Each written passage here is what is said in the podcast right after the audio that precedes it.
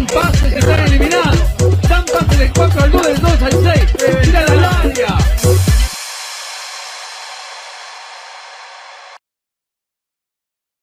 Hola, ¿qué tal amigos? Tengan todos ustedes muy pero muy buenos días. Hola Vilouta, Paulo, ¿cómo estás? Buen día, López Gustavo, ¿todo bien? ¿Vos? Hugo, ¿cómo anda? Hola, hola Gustavo, ¿cómo estamos? Coco, ¿cómo está? Hola Gustavo, hola Pablo, hola chicos, ¿cómo andan? Qué lindo día, qué precioso. Es un día perfecto hoy. Es un día maravilloso. No hace frío, está lindo, hay sol, Hermoso. la temperatura ideal. Sí. Eh, qué, qué día sensacional. Estaba para quedarse en casa. ¿eh? Hoy sí. Oh, no, Estaba no, para no, quedarse en casa. Yo ju- me jugaba que vos no venías. Hermosa hoy. mañana, ¿no? Como eso de Franchella, ¿viste? Pero Sí. escúchame, yo digo, me voy, ¿qué hago? Di- nueve horas y media me voy. Claro. Estoy acá en el edificio nueve horas y media. Ah, yo pensé que 10. Porque llega once y media. Y son 9, claro. Claro, después eh, el programa se hace. La producción me llama temprano. Hoy Alan, que volvió al edificio Mm. Volvió, después de tanto volvió, tiempo. Sí. Alan, vamos. Sí, sí, le dieron la 19 aparentemente. Y, Y le trajo un té a Gustavo. sí, sí. Últimos días de la víctima. Y mira vo- quién está allá, Gustavo. Y volvió Mecha, vuelven todos. Vuelven Oh, todos, ¿eh? Volvieron todos. Sí. Claro. Mecha ca- a Carlos, ca- falta. Casi es una enfermera, porque, viste, está con... Sí, sí, Mecha, muy bien. Todo quirúrgica casi. No No, vino Tomasa, No. que es una. Yo Tomás el sábado la vi, ¿eh? Ah, es clave, Tomasa, es clave. Pero Mecha es una número uno. No, igual Mecha me dijo, domingo y lunes, mañana Tomasa. Sí. Listo. Sí, en realidad, en realidad lo que vino Mecha es a inspeccionar todo el edificio. Obvio. Porque, porque ya compró el 14% de las acciones. Ella tiene 14. Sí, Mm. esto se divide. Eh, Vila, Sí. Velocopit y Mecha. Ah, que El tiene, el, ca- ca- el tiene 14. 14. El 14, eh. Araceli tiene el 5 de Polka, ella tiene el 14 Com- de la el ca- radio. Compró el 14. ¿Qué lo parió? Eh, y la verdad que yo miraba el cielo, miraba el clima, dije, ¿qué hago? ¿Voy o no voy? ¿Me quedo o no me Porque estaba para hacer un asadito, pero no tengo parrilla. Ah. Esta- estaba para, no sé, Bueno, comer sándwiches al sol, Sí. hacer picnic, algo, no sé, algo. Pero los oyentes nos esperan y hay que venir. No, además usás el otro sistema, que es bárbaro. Claro, podríamos haberlo hecho, pero yo esperaba que Cantenis diga, Gustavo, mirá, Ah, un verdad, gesto. La remaste toda la semana Mm. con 10.000 de streaming, 12.000 de streaming algunos, algunos días. Un gesto. Mereces, mereces quedarte. Pero como no llegó el mensaje, ahí- acá estamos. Es un día, la verdad, mejor que esto es imposible. Sol, sol, Sí. sol. Y mañana, fíjate que la temperatura va a llegar a 17 grados. Sí, Mañana va a llegar a 20. sí. Mañana tenemos una amplitud térmica grande, porque la mínima de 5 y la máxima de 20 tengo yo. Un sol espectacular. El problema viene miércoles, jueves y algo de viernes Pero con sol. con sol, porque la mínima de marte, de miércoles, perdón, Claro. es 2. Claro, yo miro mucho, más allá que me gusta el sol, por el tema del auto, viste que la vas y Claro. llueve. No, pero sol. La mínima del jueves es 3. Sí. La mínima de viernes es 5. Ahora vamos a tener un fin de semana otra vez soleado, maravilloso. Recién lo dejamos el fin de semana que pasó. Claro, este es largo. Y estamos mirando eh, el que viene con un sol viernes, sábado y domingo. El domingo 18 de máxima. Sí, no, ya, es- ya, es previo de primavera, chicos. La verdad que es genial. Mejor que esto es imposible. Sí, increíble. Ahí vemos, mira, Ayrton ha vuelto Alan. Sí, nos levanta el ánimo. Nos pone ánimo. Y además lo bueno de estos chicos, cuando ustedes regresen, Sí. que acá ven, yo por ejemplo no vine dos semanas y te reciben con alegría porque te cruzas con compañeros. Uy, tanto tiempo que no nos vemos. Eh, Claro. Hay como una expectativa, ¿viste? Todos contentos, Antes todos felices. saludaban. No, no. Lindo. Es- Es el reencuentro con Alan, Sí. es el reencuentro con Mecha. Las chicas de Blue, viste que te No Oh, saludan. Muy efusivas todas. Esas chicas no saludan. O sea, están en el contrato. En el contrato es poner buena música y no saludar. Hoy se cumplen 170 años de la muerte de San Martín. Sí. Exactamente. Hoy cumple años Vilas, Guille. Guillermo. Creo que 68, Guillermo. Sí. Linda foto puso. Salatino. Por- ah. Qué linda foto puso Salatino. Él agarrándolo este, en andas este, después de, de- de ganar, creo que el máster. Fue gigante, Guillermo, ¿eh? Eh, espectacular. Hoy cumpleaños Thierry Henry. Y hoy se cumple un mes del auto tirado en la puerta. Ah, no. El, que, el que está un poquito más atrás, Claro. ya tiene un mes. Sí, es, eh, estamos con la efemérides y, y cumple y cumple un mes ese auto que está tirado en la puerta. Tirado ahí. Alguien lo tiró. Yo me voy a encargar. Por Niceto hay cuatro que ya tienen dos años. Sí. Pero alguien, alguien tiró el auto en la puerta de nuestro trabajo, o sea, es una locura. Y queda pero ahí- pero lo- no es que lo estaciona, lo No, no, tira. Lo tiran. Lo tira y nadie viene Sí. a buscarlo y, y está lleno de papeles. Sí. Nadie sabe. Y no hay una cámara que registre el momento Nada, que nada. lo dejó. Nada. Todos preguntamos de quién es el auto, nadie contesta, Pensamos nadie que era responde. del Burgo en un principio. ¿viste? Sí, No, después todo, no. todo abandonado ahí, todo. Bueno, ocupa un lugar. ocupa un lugar rompe las Bendito. pelotas. La verdad vamos a decir así claramente. Claro. Eh, Le pido dos cosas a la reta. Primero, cuando vos venís por Sarmiento, No, pero eso ya lo resolvemos. bueno, vos venís por Sarmiento, Paulo, Sí. pasás por el, la, la rural, Sí. pasás por la rural y doblás por Santa Fe. Sí. En el carril de la izquierda hay un pozo que está viviendo gente ya adentro. Ajá. Hay seis ocupas adentro del pozo. Y si, si por ahí no te metes, el de atrás te, te engancha. Lo agarré dos veces ya. No, no. Mirá que rompes la goma. No, rompí dos, dos gomas ya, porque Sí. lo, Oh, agarré dos veces. Y hoy, ya, ya me vive, Escuchen, chicos. ya me vive, lo esquivé hoy. Pero está bueno decirle a la reta, que por ahí no, no, no, no- Sí. no se enteró, que cuando vos agarrás Sarmiento, doblas para Santa Fe, para venir para acá, para la radio, hay un cráter ahí, Sí. hay seis ocupas, hay gente ya Metido, que... metido ahí. Sí, ya pusieron cocina, todo adentro. Eh, yo vi Es- que es en- muy grande. Por ejemplo, en Figueroa Alcorta, que había unos pozos tremendos, pusieron como unos chapones para no caer en el pozo. Se ve que, no sé si estará la gente trabajando por y cuarentena. por ahí no, qué sé yo, pero hay no. que arreglarlo porque te revienta la goma. Pero es una zona muy No, céntrica. no, pero vamos a... a- Es Sarmiento y Santa Fe. Entonces le, le hacemos dos pedidos al señor Horacio. Sí, sí, sí. Ese, tapame el pozo. Y no sé qué pasa con este auto tirado acá. No, este lo vamos a sacar. Paulo tiene todos los teléfonos, Gustavo. No, no, ese, ese lo hacemos Pero vos lo, retirar. vos lo viste, Coco, vos venís acá. Paulo, hasta, Sí, hasta claro, Tapia te sale al aire. Hasta Tapia te sale al aire. Todo. Sí. tiene- Increíble, ¿no? Es increíble, ¿no? Tiene el contacto mundo con al todo. revés. El Esa mundo patas para arriba. ¿no? Esa conciliación. La- el mundo la nueva- ¿Qué ha pasado ahí? Es la nueva vida. ¿Eh? Es la nueva normalidad, ¿no? tiene, Exacto. tiene una agenda tremenda, señor Vilón. No, pero este lo hacemos acá. Me dice el señor Hértola, Sí. hoy 15 años del debut de Messi en la selección ah, mayor. cierto. Ah, es cierto, sí, sí. Cuando bien. entró Sí, fue expulsado contra Hungría. Y el señor Alejo me dice sí, que vi las 68 años. Todo lo que 68. no sabemos, la gente lo sabe. ¿Y cuánto del auto? Un mes, ¿no? Un, yo Un no mes, sabía sí. esto. Porque vos lo ves, ¿no, Coco, cuando venís? Sí, yo lo, ves veo, claro. Vos hubo... la puerta de entrada un poquito más atrás. Transmitiste el partido el sábado, viniste, lo viste el auto ese tirado Ah, ahí. lío es. Está Es- tirado es- ahí el auto. No está estacionado, está tirado el Igual auto. tiene una ventaja, no está tan sucio como el tuyo. No, el mío está más sucio. el mío está más sucio, cierto. Pero no está abandonado, no está tirado. Es raro. Yo pero- lo estaciono. Pero sabés que- Abrieron, abrieron los lavaderos, Gus. Sí, de verdad, acá tenemos los amigos. no de- encuentro el momento. y ahora- sí, además cuando tenés 10 días, 12 de sol, Sí. afloja el laburo. Porque pobre, cuando abrieron, les tocaron 3 días de lluvia. ¿Sabes por qué no estoy llevando el auto? Por Más allá de la falta de tiempo que podría ser entre programa y programa, ¿por qué no? Voy y, y lo llevo, lo lavan bien ahí en la barrera. De paso le pasamos el chivo que es este cliente nuestro. Pero tengo diarios, bolsas, eh, frasco de conserva, lata de tomate. Tengo seis de arveja, dos de, dos de aceite. Y no, Tengo cuatro de atún. los chicos que están aburridos, cuando llegan, no, pero si chicos, saquen todo. Tengo ropa, tengo camperas, No, tengo remeras, No, no. tengo un saco por las dudas. Yo lo tengo vacío. Un peine. Vacío. Otro compañero nuestro eh, MP es así también, ¿eh? Claro. Sí. Vos te subías al auto de MP en su momento y había camisas, había CDs, estaba el diario popular del 78. Sí. Era un desastre. Ay, una heladera, ¿no? No le robaban el estéreo, le robaban el baúl. El baúl. Porque ahí tenía el placar el tipo. Tenía todo, Todo, metidito ahí. sí. Es tremendo ese hombre. Tiene pero todo. va y viene. Estoy parecido yo. Va y viene, va y Se me queda viene. de tanto juntarme con MP, porque encima traigo la bolsa con el, mira, con la taza, Sí. con el plato que ya se me rompieron en esta cuarentena de 150 días, Sí. se me rompieron seis platos. Sí, hay que traer cosas de plástico. Porque ¿eh? le pedí al señor Cantenis un, un locker. No apareció el señor Cantenis. Creo que estaba o no. Sí, lo vimos, pero. Ahí está, ahí está, ahí está, ahí está. Sí, sí, lo vi, lo no vi, porque. eh, Está, está. Está. ah, está.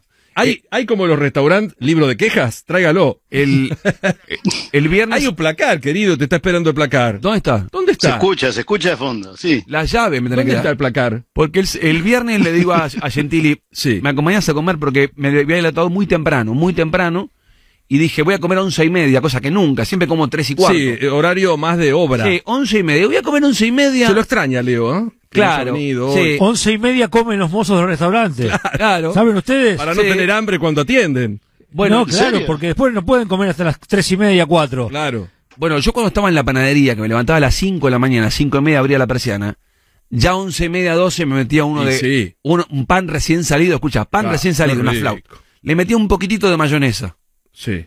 Crudo tomate. Pancito de No, horno todavía, ¿no? Es, loco, es López. eléctrico de ahora. No, recién caliente, ¿eh? Sí. Recién caliente. Le sacaba un poquito de miga, jamón crudo del bueno. ¿eh? Con Uh, poca qué- grasa. qué rico. Te va, ¿no? Qué locura. Como ese que hacen en Figuera, ¿y viste? Me lo estoy imaginando ya. Jamón crudo, pero nada de grasa, Nada. tomate, un qué poquito de sal al tomate. sí, hay que ponerle sal al a tomate. las 12, ¡ay, Oh. una cosa tremenda. Y después comías que a la tarde. Y después comía a la tarde. Claro. Pero, pero ese era el almuerzo, No, porque nosotros- cuando vos te levantás muy temprano, Sí. cambian Hugo. Hugo, Coco y yo, dueños de panadería, no entramos por la puerta. No, No, yo no podría. ro- Yo rodaría. Sí. Rodaría por la calle, no La de- caminaría. La cantidad de jugadores que vinieron a, mi- a mi panadería. y ¿Ah, se sí? comían- A ver, jugadores que vinieron a mi panadería. Eh, Ojeda, el arquero de Lanús. Claro, pues tenía toda la zona ya. No, pero venían a verme. O sea, ellos, ellos no, no eran. De la, de la zona mía, Sí. del barrio vecinos, eran Gustavo López Ujú. Y Neto.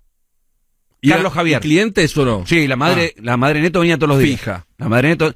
Y el papá de Gustavo, un poquito menos porque eh, tenía un par de panaderías más cerca él. Pero Mm. para comprar alguna cosa puntual venía, venía con nosotros. ¿Y sabes qué te pasa con las panaderías? ¿Quién? A que ver. ya que cuando vos eh, percibís algo y te gusta, la panadería es como una radio, ¿viste? Que la dejás Sí. ahí, te gustó y te quedaste. Sí. La panadería, la panadería que te gustó, porque no hay una panadería igual a otra, esa es mi teoría, la, la- la adoptás para toda la vida, López. Ay, Sí. ¿O no? Y hay especialidades, hay especialidades. Por ejemplo, yo la factura lo compro en un lugar, el pan lo compro en otro y la torta la compro en No, otro. vos estás loco. Yo voy a uno y Las compro masas finas y las masas finas te gustan en determinado lugar. Sí, y los sándwiches en otro lugar. Bueno, eso, eso es muy especial. No hay un sándwich de miga igual a otro, chicos. Claro, y No. no hay masas secas iguales que la otra. Y, pero no. tortas. Pero vos porque conocés del gremio, uno va y medio que lo engancha. yo No, fui a comprar pero- pan esta mañana. Ah. Tenés que catarlo eso, Paulo. Sí. Tenés que percibirlo. Yo fui a comprar pan hoy esta mañana a un lugar y facturas al otro. Yo le compré ayer una. Qué loco, ¿no? Al chino, no- Sí. no, el de acá que lo queremos. Una de esas flautitas que hacen. La compré ahí. ¿Al chino? Sí, viste que en los autoservicios chinos hay una, hay como una flautita. Las hacen en un horno eléctrico, ese Pablo, te pido uno- por favor. Yo lo compré, llegué a la noche a casa, era como una roca, lo- no lo puedo usar. Te digo más No. clientes míos, más clientes míos. La Rosa, Omar. Ah, Omar. Omar era Un Valentina grande. Sina, venía. Un grande, Mar. Eh, Omar tenía la cochera frente a torneos en los sí. tiempos nuestros. Me sorprendieron dos artistas que entraban al negocio a comprar. Una Mirta Legrand, Ah, mira. claro. Mirta vino un par de veces porque a la vuelta de mi negocio Sí. estaba la señora que le cuidó a los chicos Ah. toda la vida. Elba. Ah. No, no, no, no, no, no, no, no. eh, era como una ama de casa. María que se llamaba, María. Y vivía. Y cuando yo voy de Mirta, Sí. siempre recordamos a ella. Esa anécdota. Sí, Ajá. ella. Y otro que vino un día también a comprar porque él de chiquito vivía a cuatro o cinco cuadras, después se fue a vivir a Miami y a Venezuela, Montaner. Claro, el, el Ricardo vino, de Valentina Alcina, ¿no? exacto, vino Ricardo. Muy bien. Y después vi- vino Galeto, este, qué sé yo, un montón de jugadores vinieron a- a- al negocio mío. Bueno, ni hablar Leo, ¿no? Y como dueño. Mancuso vino también. Ah, Mancu, como dueño, lo que más te tentaba, porque nosotros seríamos con Hugo y Coco más los dueños, porque todo el día estaríamos picoteando algo. Después por ahí te cansás, pero lo que decías, che, esto es irresistible. El olorcito ese a la mañana, el pan, la factura. Y depende el momento, ¿viste? Cuando estábamos en Reyes, la rosca, cortame una. Mm. La empanada de vigilia, Ah, eso es rico la también. empanada de vigilia que le hacía a mi mamá, un relleno espectacular. Además, eso era una vez por año. Entonces, de verdura, de humita, de membrillo, qué sé yo, una Coco, ¿te sentís bien? de La- cabal. la La, de Sí, atún, Te acá. escucho respirar. la, ahora. la de atún era buena. atún era ex- Qué impresionante. La de atún me hace acordar a Raúl Fernández. Ah, Raúl por la empanada de atún. mataba. Raulito. Sí, sí, sí, sí. Asesinaba, ¿eh? Bueno, pero el señor Mezque... Era más que Rambo, ¿eh? El señor Mezque traía una empanada que tenía un contenido. En algunas panaderías, colegas tuyas, ¿Qué nombraste? ¿A quién nombraste? al señor Mezque. Mezque. Bueno, acá está. Mezque, querido. Está en Bolivia trabajando. Un ídolo, Pero Mezque. dejó gente Está acá. en Santa Cruz de la Sierra. Pero el negocio está. Pero ya está, como ¿quién los trae? Lo extraña Raúl todavía. Sí. Para Raúl Fernández Mezque era más que perfumo. No, pero, Lo que o sea, comía. Raúl, Lo que Raúl comía. se volvía loco. Sí, sí. Igual, riquísimo. El señor Mezque que está escuchando. Sí. Yo pedimos una vez para Semana Santa. No sé a dónde fui, llevé y me dijeron, ¿de dónde es esta delicia? Vos le preguntás a Raúl Fernández el equipo ideal que vio en su vida. ¿Viste? que Nosotros le preguntamos a los periodistas él te pone, ponele, al sapo billar de cuatro, Sí. mezque de dos, No, lo, intocable. Intocable. mezque de dos, Sí. por las empanadas de atún. No, tremendo, tremendo. Una cosa impresionante. Además con contenido. Sí, Eh, y la otra señora Miriam también, amiga tuya. sí. Bueno, mezque me dice. Diosa. lo de Mi- Miriam que laburaba conmigo, Por una, favor. ah, una gente. Los, los sándwiches de Miriam son No, no, no hay. Ah, mi- Miriam, Marisol y Susana, mis tres, eh, iba a decir empleadas, queda feo. Eh, tres personas que laburaban conmigo y mi papá se pusieron negocios en Lanús y la rompen las tres. No, pero hay que recomendarlo. En Herli, otro en Lanús y otro en Valentina Encina. Las tres sangucherías la rompen. No, no, pero es algo de otro tiempo. Ah, una cosa impresionante. Es una... Mucha mercadería y buena. Claro, buena. Y esponjoso el, el pan. Sí, riquísimo. El, jamón, jamón sin, sin grasa. Sí, no, no es- paleta. No, porque hay un fiambre que ahora le obligan No. a ponerte Claro. buen- parecido buen al jamón, pero no es jamón. Y el jamón crudo sin grasa. Qué rico. No me des nada blanco. Porque lo mordés y es como chicle. No, no, no, no. no. Y, y buena mayonesa y buen tomate, todo de primera. Estamos con un Y hambre. lo que sube el stream no se puede creer. Sí, de loco. Ahí está la, la verdadera clase. Un jamón no es igual a otro, No. una miga no es igual a otra, una mayonesa untada tiene un poco más de, de tamaño que otra. Eso le da la distinción al sándwich de miga, chicos. ¿Sabes cómo le devolvían el pan? El panadero, el panadero de sándwich de migas, un pan gigante. Sí, que le sacan grandote con co- cáscara. como una un cáscara planchón marrón. grande es. Gigante. Es un, es un pan gigante. Como un bafle. Sí, como un parlante. Grande, Ahí sí. está. Y tiene una, una, una cáscara, una corteza. Eso se saca todo y queda la saca y miga. queda la miga. Entonces, cuando la miga estaba seca, Eh. Mm. Miriam, Susana, Miriam, capa. todas mis, em- mi- mi- mi- mis personas que laburaban ahí, mi- mis compañeras, le decían, ¡eh! Llévatelo de vuelta.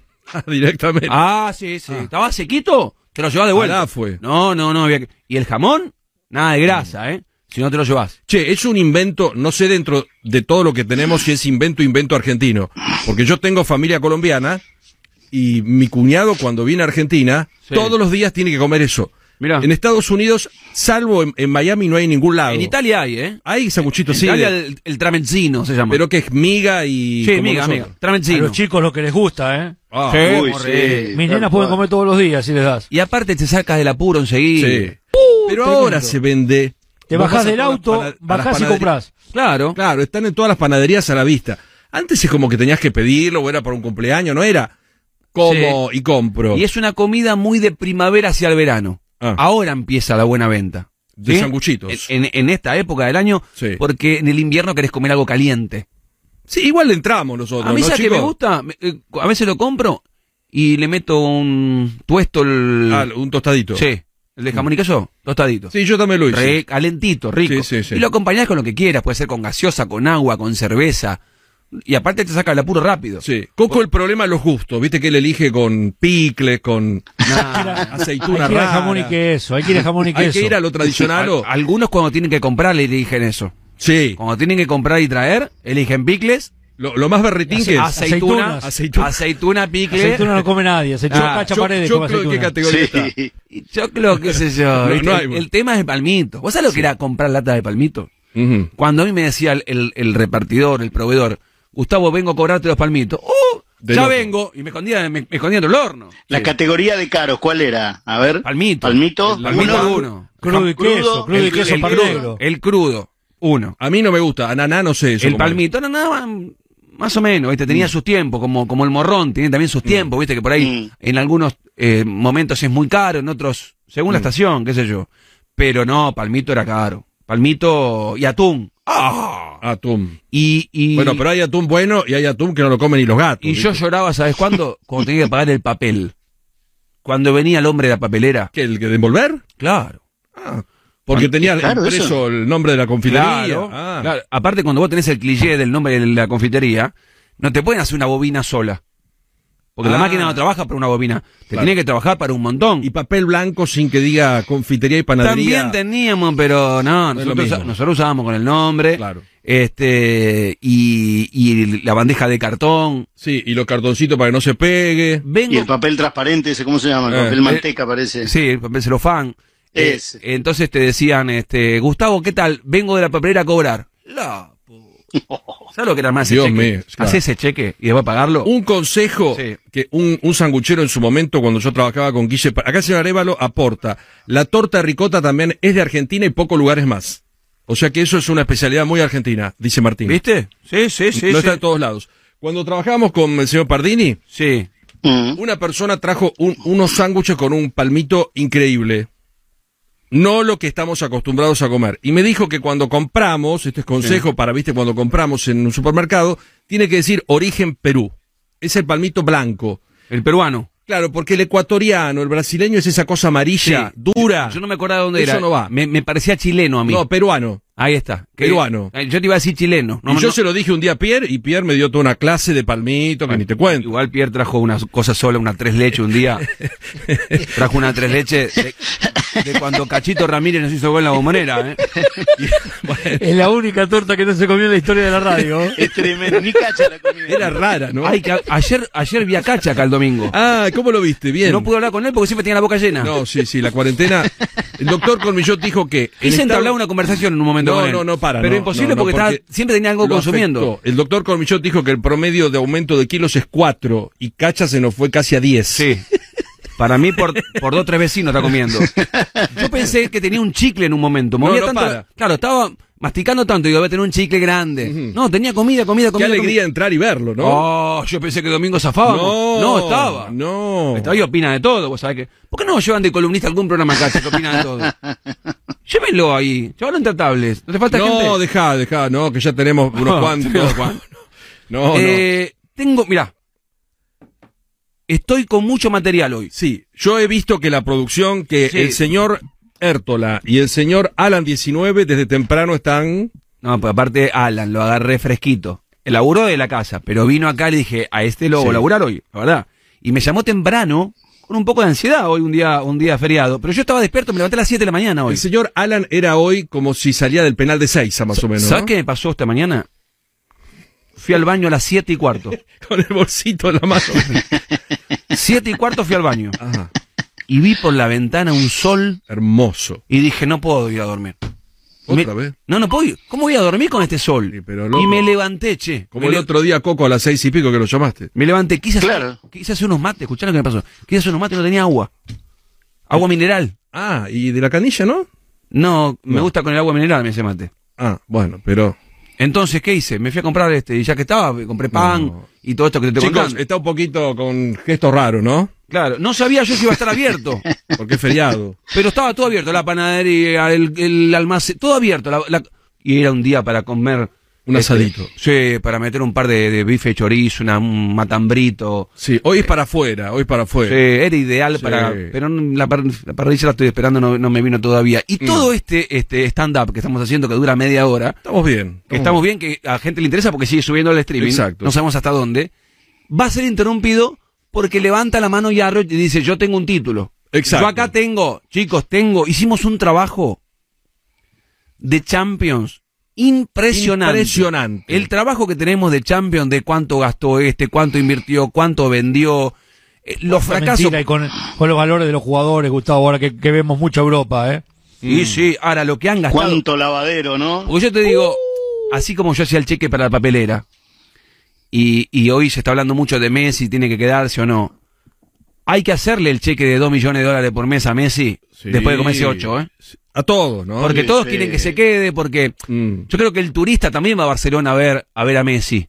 Y si Messi se va, eso ya se rompe. Pero bueno, vamos- creo que creo Sí. que la alcaldesa en las últimas ho- creo que es alcaldesa o la Sí, gobierno, no sé alcaldesa. cómo la alcaldesa en las últimas horas eh, impulsó que Messi se quede Claro. porque es la marca de Barcelona, Exacto. marca Sí, de de- Barcelona. Desde que está Messi el Camp Nou o el Museo del Barcelona, es el más visitado por encima de, de la Sagrada Familia. Es que nosotros, si tenemos ganas de hacer un viaje y tiempo, ¿qué hacemos? Barcelona, vamos a ver, eh, es que es una ciudad maravillosa, y además, ya que estamos, vamos a ver a Messi. Pero además pagás. Y el museo, además. que al margen del museo, al margen de la camiseta, están esos juegos Sí. donde vos le pateás, a la- eh, tenés Sí. todas las gigantografías de, de Lionel, y vos pateás y un arquero te ataja o no te ataja un penal, Sí, y, sí. y te tira un centro, Entrás al campo de juego, Pablo. un Messi imaginario y vos cabeceás, entras al campo de juego. Esto se termina si Messi se va. Por eso yo Sí. creo que están pidiendo que se quede, pero le quieren sacar todo lo que está a su lado. Ya voy al tema Messi, porque me llama Yarroch.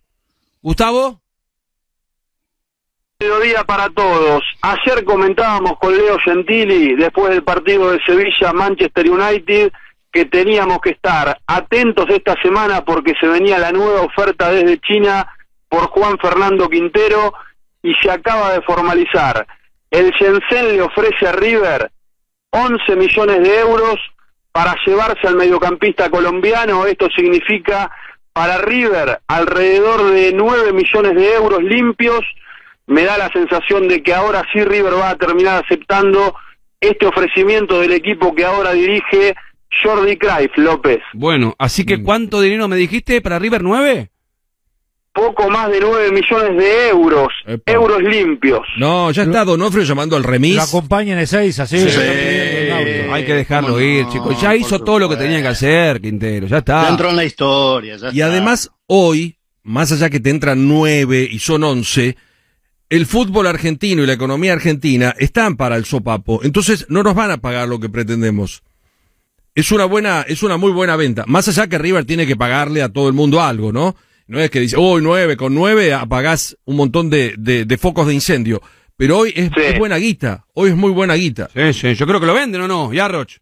Eh, tengo esa misma sensación. Por ahora, digamos, los dirigentes de River no dicen nada, hay silencio, pero sí podemos confirmar que la oferta ya está en el Monumental y que ahora depende de lo que resuelvan Donofrio, Francescoli y Marcelo Gallardo, el jugador ya lo sabe también, y Juanfer Gustavo, compañeros, está dispuesto a irse a China porque, claro, con la economía que tenemos en la Argentina, con la deuda que tiene River con él y con el tope de dólar que percibe aquí en la Argentina, mm, claramente le conviene para resolver su futuro económico. ¿Cuántos años tiene Gusel? Juanfer. Creo que son, me parece que tiene 27 Juanfer. Ah, Sí, y para- 27 28. medio tiene. temprano para China, vas a que bueno. No importa, 9 millones para River, Paulo, ya hizo todo lo que tenía que hacer y además nunca fue eh, titular. No, Quintero. no. Quintero siempre fue suplente. Y la lesión. Bueno, ¿eh? La lesión. Sí. Bueno, jugador importante. 27 años. 27. Sí, sí, buen suplente, que te dio los goles más Sí. importantes, con Independiente, con Boca en la final. Eh, ya está, listo. Sí, sí. Más que tenés que vender. son los jugadores más trascendentes de aquella final con Boca. Claro. Sí. Y hoy vos armás el 11 de River y están afuera. Mm. No, además que te traigan nueve.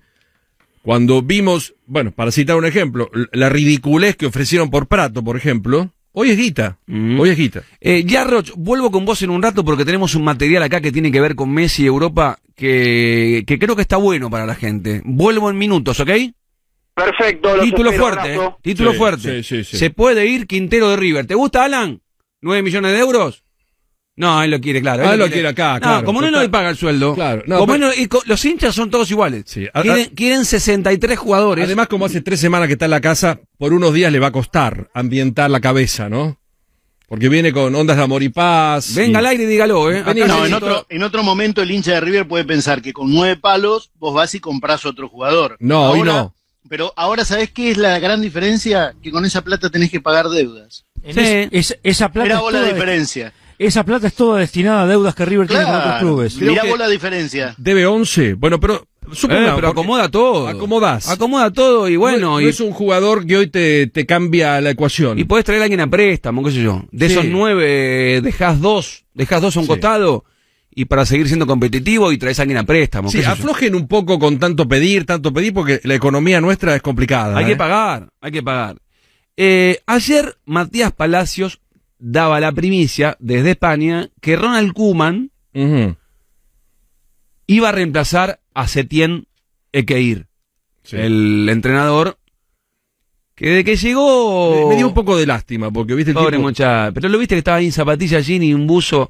Y parecía que estaba dirigiendo no sé qué. Sí, y Eh, el día del partido se, viste, se abrió los brazos, parecía crucificado en el banco. Digo, "Mm, qué mal gesto, porque Ocho se comió, ¿eh? estaba liquidado. Ocho, en ¿no? 120 y pico seis años. meses. Nada. Seis meses duró. ¿Seis meses? Claro, y va empeorando. El técnico que llega va empeorando lo que deja el otro. El otro. Eh, y Kuman aparentemente, yo el otro día hablé con Trezeguet, hace más o menos, no sé, un mes. Y le dije, David Gallardo, ¿puede algún lado de, no sé, Juventus? Dice, se está estilando en, en, en Europa que llegue alguien de la casa. Que alguien que haya vivido en esta casa pase a presidir Ah, o, pase a gobernar, digamos. claro, me- ¿no? menos presión, lo que acá muchas veces Sí, decimos también, ¿no? eh, se va uno de la Juventus, por ejemplo, se Mm. fue Sarri, Pirlo. Se va el técnico de Barcelona, Kuman. Que hayan pasado por el club, que conozcan, como decimos en River, el anillo del Monumental. Kuman le dio una Champions al Barcelona con la Sampdoria en aquella final del 92. Claro, de tiro libre. Bueno, ¿Te, acordás contra San Pablo? ¿Cuánto tiempo hace, Hugo? ¿28 años? Sí, ahora, ¿qué es Kuman como técnico? Kuman dirigió Vitesse, Ajax, Benfica, PSV, Valencia, AZ Almar, Feyenoord, Southampton, Everton, selección holandesa.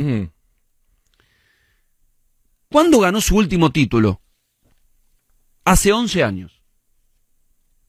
Hace 11 años que no sale campeón, Kuman. Es muy alentador eso, pero bueno. Busquemos la parte. Entonces, qué sé yo, viste, habitualmente a un equipo grande llega el que salió campeón en otro lado.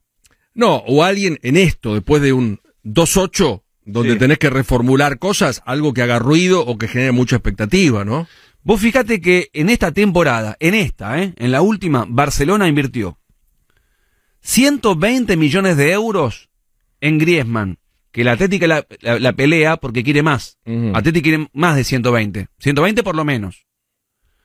De guion lo pagaron 75 millones de euros. Neto, arquero, 26, mil al Vale- 26 millones al Valencia. 26. 26 palos el arquero. Dios mío. No lo vimos ni jugar. Eh, Junior Firpo, 18 millones al Betis. Ujú. Bright White, 18 millones al Leganés. Un fiasco fue. Ni lo vimos jugar. Un Ujú. jugador grande ya. Sí. Tiene 26 años. Emerson, lateral derecho, 12 millones al Atlético Mineiro. Y Cucurella, Cucurella, 4 millones al Eibar. este baratito. O sea, compró para ganar la Champions por 273 millones de euros. Y se comió 8. Mm.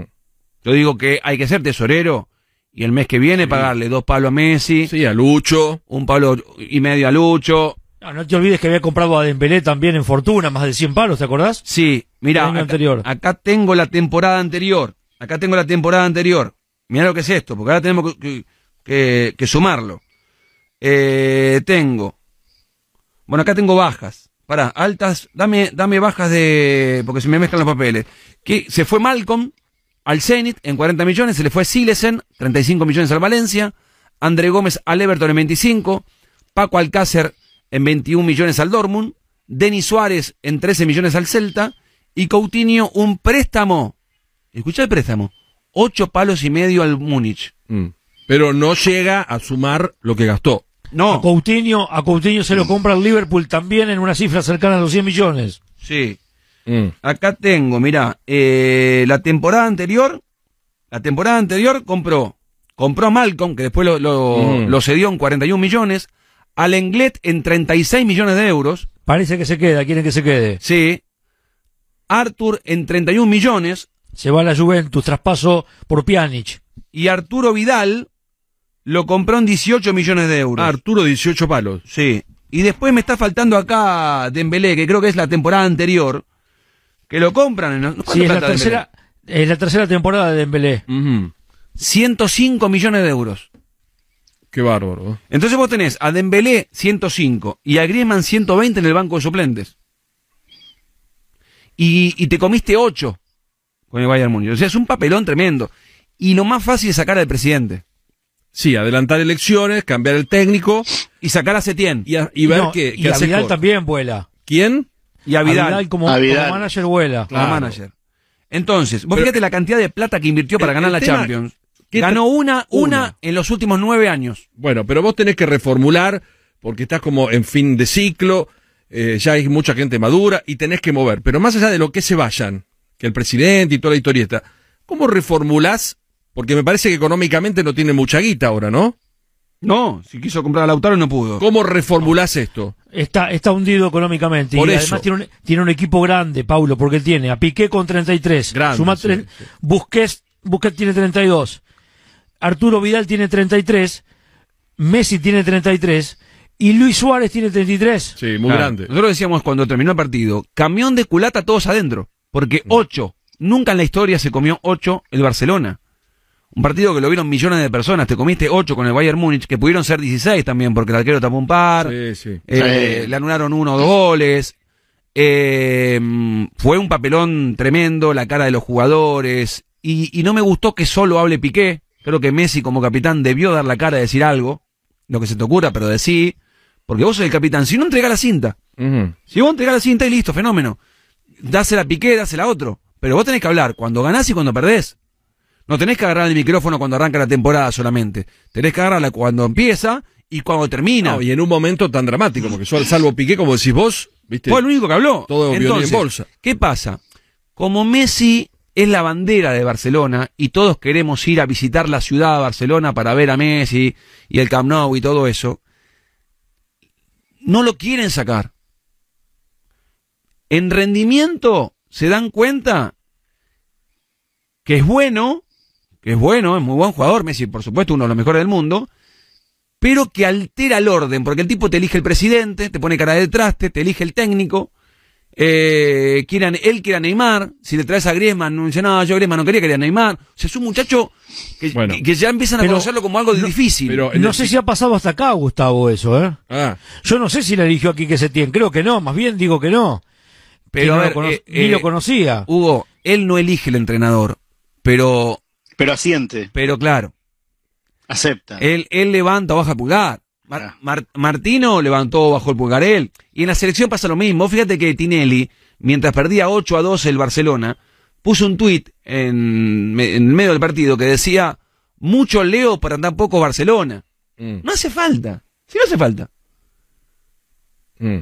¿Con qué sentido? ¿Por qué? ¿Para que sea, siga siendo amigo tuyo? No. Tristísimo Messi. No, además no era No hace para- falta decir, mucho Leo para tan No, poco no, Barça. no, no era, Dale. no era, no era. Porque vos, so- ¿sabes qué pasa? Cuando vos sos jefe, Ujú. cuando vos sos un tipo como Tinelli, presidente de la Liga, o Tapia, presidente de la AFA, Messi no quiere que le chupen la media, no lo quiere, porque después, ¿sabés qué pasa?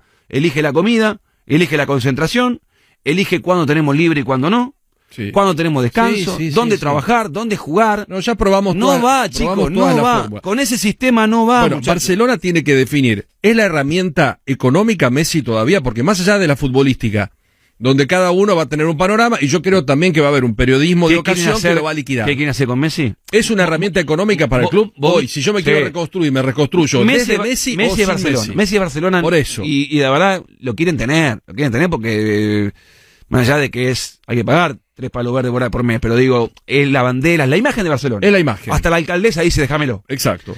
Eh, Y con toda la furia que pueden ser cuatro años de carrera. no sé, yo les pregunté un día acá, Tres. ustedes se me, se me rieron. Yo dije, muchachos. Habrán sido los otros por- dos, yo jamás. Porque yo en mi vida vi el ocaso de Alonso, vi el ocaso de Bocini.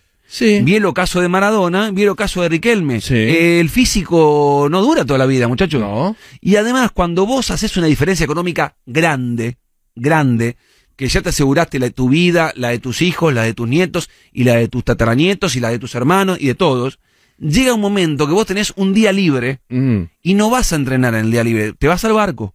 ¿Y sí?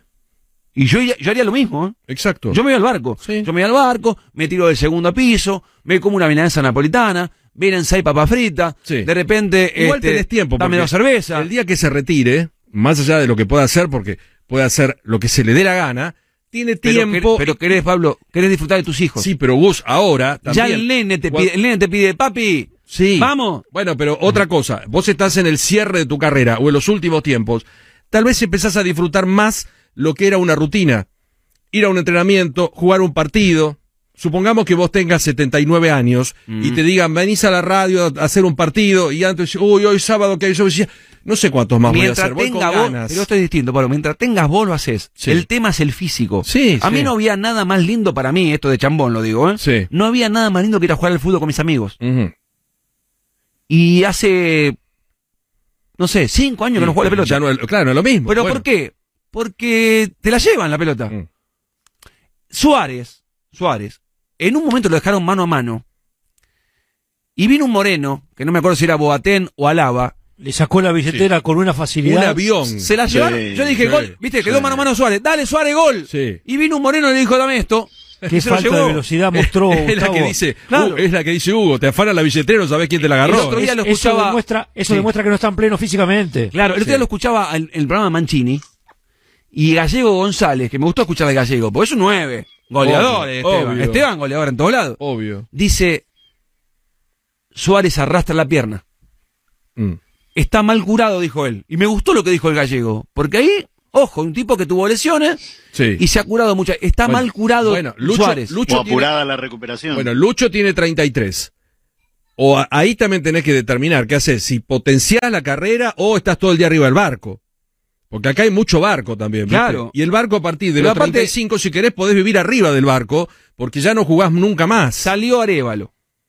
En un momento que me tuve que ir. Me tuve que ir. ¿Por qué? Porque Arevalo me decía Con que- una crítica severa hacia No, no. Messi. Ah, él, él decía que Messi y Suárez fueron al barco en plena pandemia sin actividad. Le dije, no. No, no, no, no, no. no, no. Termina el partido con el Napoli claro. y dice, muchacho, ¿cuántos días hay? Tres. Barco. Ibiza. ¿No fue antes eso, Gustavo? Lo Eh, del barco no fue en las vacaciones, que tuvieron una semanita de vacaciones ellos. No, pero después de Napoli, después de Napoli, Hubo un momentito ahí libre. llegó un lapso de tiempo que le dijeron dos días libres El barco. y agarraban el barco. Pero yo haría lo. Suárez. Claro, yo haría lo mismo, ¿eh? Yo no lo estoy criticando. Yo haría lo mismo. Yo voy con mi señora, Bueno. con los pibes, con Suárez. Suárez, vení. Vamos con la señora. Bueno, pero- metete una cervecita. Sí, bueno, pero si a los 33 arrastrás la pierna o tenés la lesión mal curada o no sé qué historia, tal vez te quedás porque es la, una de las últimas recuperaciones. Pero el barco, a los 36 pueden ir a vivir al barco y no bajarse nunca quizá más. si los alemanes, quizá los alemanes, Sí. en el dos días libres se van a laburar y por eso son máquinas, son aviones, Mm. Son aviones. Si vos, trabás, perdés. Bueno, y a los La, 33 la tirás larga, y perdés. perdés, bueno, por eso. Eh, Eso. querés gambetear, perdés. Y entonces perdés todo el tiempo con los alemanes. Bueno. Y, y digo, por ahí los alemanes se cuidan un poquito más y nosotros queremos el barco, pero es algo natural. Porque no querés exigirte toda la vida. Ya. Messi, ya Messi tuvo, a los 12 años dejó a los Sí, amigos. ya Se sé. fue a España a vivir a España. Está bien. Pero Hizo- no es una, una tortura. Repito, Messi si quiere, dentro de tres años o dos, cuando termine su carrera, se mete a vivir en un barco para toda la vida y va a estar 8 millones por día con la mujer y 14 millones de horas con los hijos. Y después por ahí va a extrañar lo que era su otra vida, la de futbolista. Entonces, yo creo que Pero ya están armados así. ya Pablo. sé, pero si Ya yo tengo armados 33 así. y Paulo, tengo un plantel de ¿cuál- gente tan grande, tengo que pedir un, un esfuerzo extra. Messi cuando no tenía hijos, eso Sí. te lo digo porque pasan todas las- en todas las profesiones. Messi cuando tenía hijos, él le decía a Rocuso, a Antonella, Antonella. "An- Anto, Anto, me voy a tal lado. Mm. Hoy este, me entreno triple turno. Ah, fenómeno, decía Antonella, que son novio de chiquito. Ahora, ya cuando tenés tres pibes, Sí, obvio. te aparece Tiago y te dice, papi, vamos a tal lado. Mm. El otro, ¿cómo se llama el otro? Eh, Mateo. Mateo. Ma- Ah, Mateo. Mateo. Sí, porque Coco le puso por el hijo de Messi. Me- me da- Claro. así como le pide el micrófono Mateo a, a Al Messi. papá, claro. eh, él le dice, me da la pelota, vamos a patear, vamos al barco, vamos. Y llega un momento que ya, viste, perdés lo que tenías antes, perdés el tiempo Yo de trabajo, de entiendo, tarea yo y el físico. Bueno, Messi. Messi, Messi, que es Sí. un cara caprichoso, Messi. Es un caprichoso. En el segundo tiempo con Napoli, Sí. él no, no debió salir a la cancha. Bueno, pero no lo puedes sacar. ¿Cómo no? Afuera, Messi, vení, sentate acá. Fíjate que hay una butaca acá al lado, maravillosa. Ahí está, sentate acá No. ¿sabe cuál es el problema, Gustavo? Está bien, vos podés elaborar esa ecuación de sentarlo en el banco. ¿Quién te cambia desde el banco la ecuación que te puede cambiar Messi? 3-1. Por más que esté jugando mal. Pero 3-1 el partido. Che, ¿hace frío o no? Paulo. A ver, 19, Ah, bajamos. Hace un frío, Subimos pocas veces he visto acá, en serio te digo. ¿eh? ¿Tanto? Acá abajo me viene un, me viene un ventilete. Cerrámela. Ahí. Mirá que, No te cuidan, ¿eh? mirá que vienen de seguridad a tomarte la temperatura en un minuto. Sí. No, 36 me dio. Hoy te digo. Porque me dolía un poco la cabeza, ¿viste? Y en un momento fui a comprar una camiseta y me dijeron, toma, para bola 19. No, no. Y yo digo, bueno, me habrá tocado, ¿viste? Y, Sí. cuando, y le digo a Alexis y a Luciano, que son dos divinos abajo, le digo, chicos, me tomo la temperatura porque me siento más o menos. Sí, acá hay un aparato que cuando uno avanza le Claro. toma. Pero yo pido que Claro. me den el número todos los días. Mirá, me siento más o menos y no paro de hablar, imagínate si, si me sentía ¿Hoy cuánto te dio? ¿30? 36. Ah, está bien. Me dio 36. Está 36. bien, ¿no? Claro, Sí, sí. dentro del protocolo. sí. Bien, entonces bien, eh, 37 para arriba, No. te va para afuera. A- Te vienen a buscar. Suspendido. vienen los ganeses. Entre, entre tres te llevan a la ambulancia. Entonces, eh, Messi 3-1 con Napoli. Sí. Porque, a ver, iba 3-0 Barcelona. 3-0. Y a los 46 del primer tiempo, penal gol. 3-1. 3-1. Entonces, en el vestuario, uno dice, ¿qué hago? ¿Lo dejo a Messi? Yo no lo saco. Pará, eso lo decide Messi. Yo no lo ¿eh? saco. ¿Vos pensás que Setién decide si lo saca? no. ¿Vos pensás, chicos, la verdad, ¿ustedes creen que Setién decide si lo saca o no lo saca? No, no, no, no. no. Pero también, también entiendo que si, le- si pasó al Napoli fue por Messi. Sí, Barcelona, pero, ¿eh? pero Hugo. Hugo, no, pero obviamente si la rompió contra, contra Napoli, pero el segundo tiempo te gastaste sin sentido. El segundo tiempo, Messi, que estaba para salir, yo pensé que no entraba a, a jugar el segundo tiempo. Y sale Suárez, y sale el otro, y sale Griezmann, y él no sale. Jugó los 95 minutos sin sentido. Si estaba definido el partido. Si a los 10 del segundo tiempo ya puse la pava, yo me puse a tomar unos mates, estaba, estaba resuelto esto. Y no, él quiere jugar los 95 minutos y no me saque porque te pongo cara de culo. Bueno, está bien, fenómeno. ¿Cómo llega con Bayern Múnich gastado? Sí, sí. Tenía Messi gastado y Suárez arrastrando la pierna. Pero no, no, no lo podés sacar. Bueno. Sí puede sacarlo. Está mal eso, hay- ese, Mm. ese chip de no podemos sacar a Messi, tiene que desaparecer. Sí se lo puede sacar, Mm. Ujú. porque lo estás cuidando. Él no entiende, lo tenés que cuidar. Uy, 12.54. Sí. 12.54.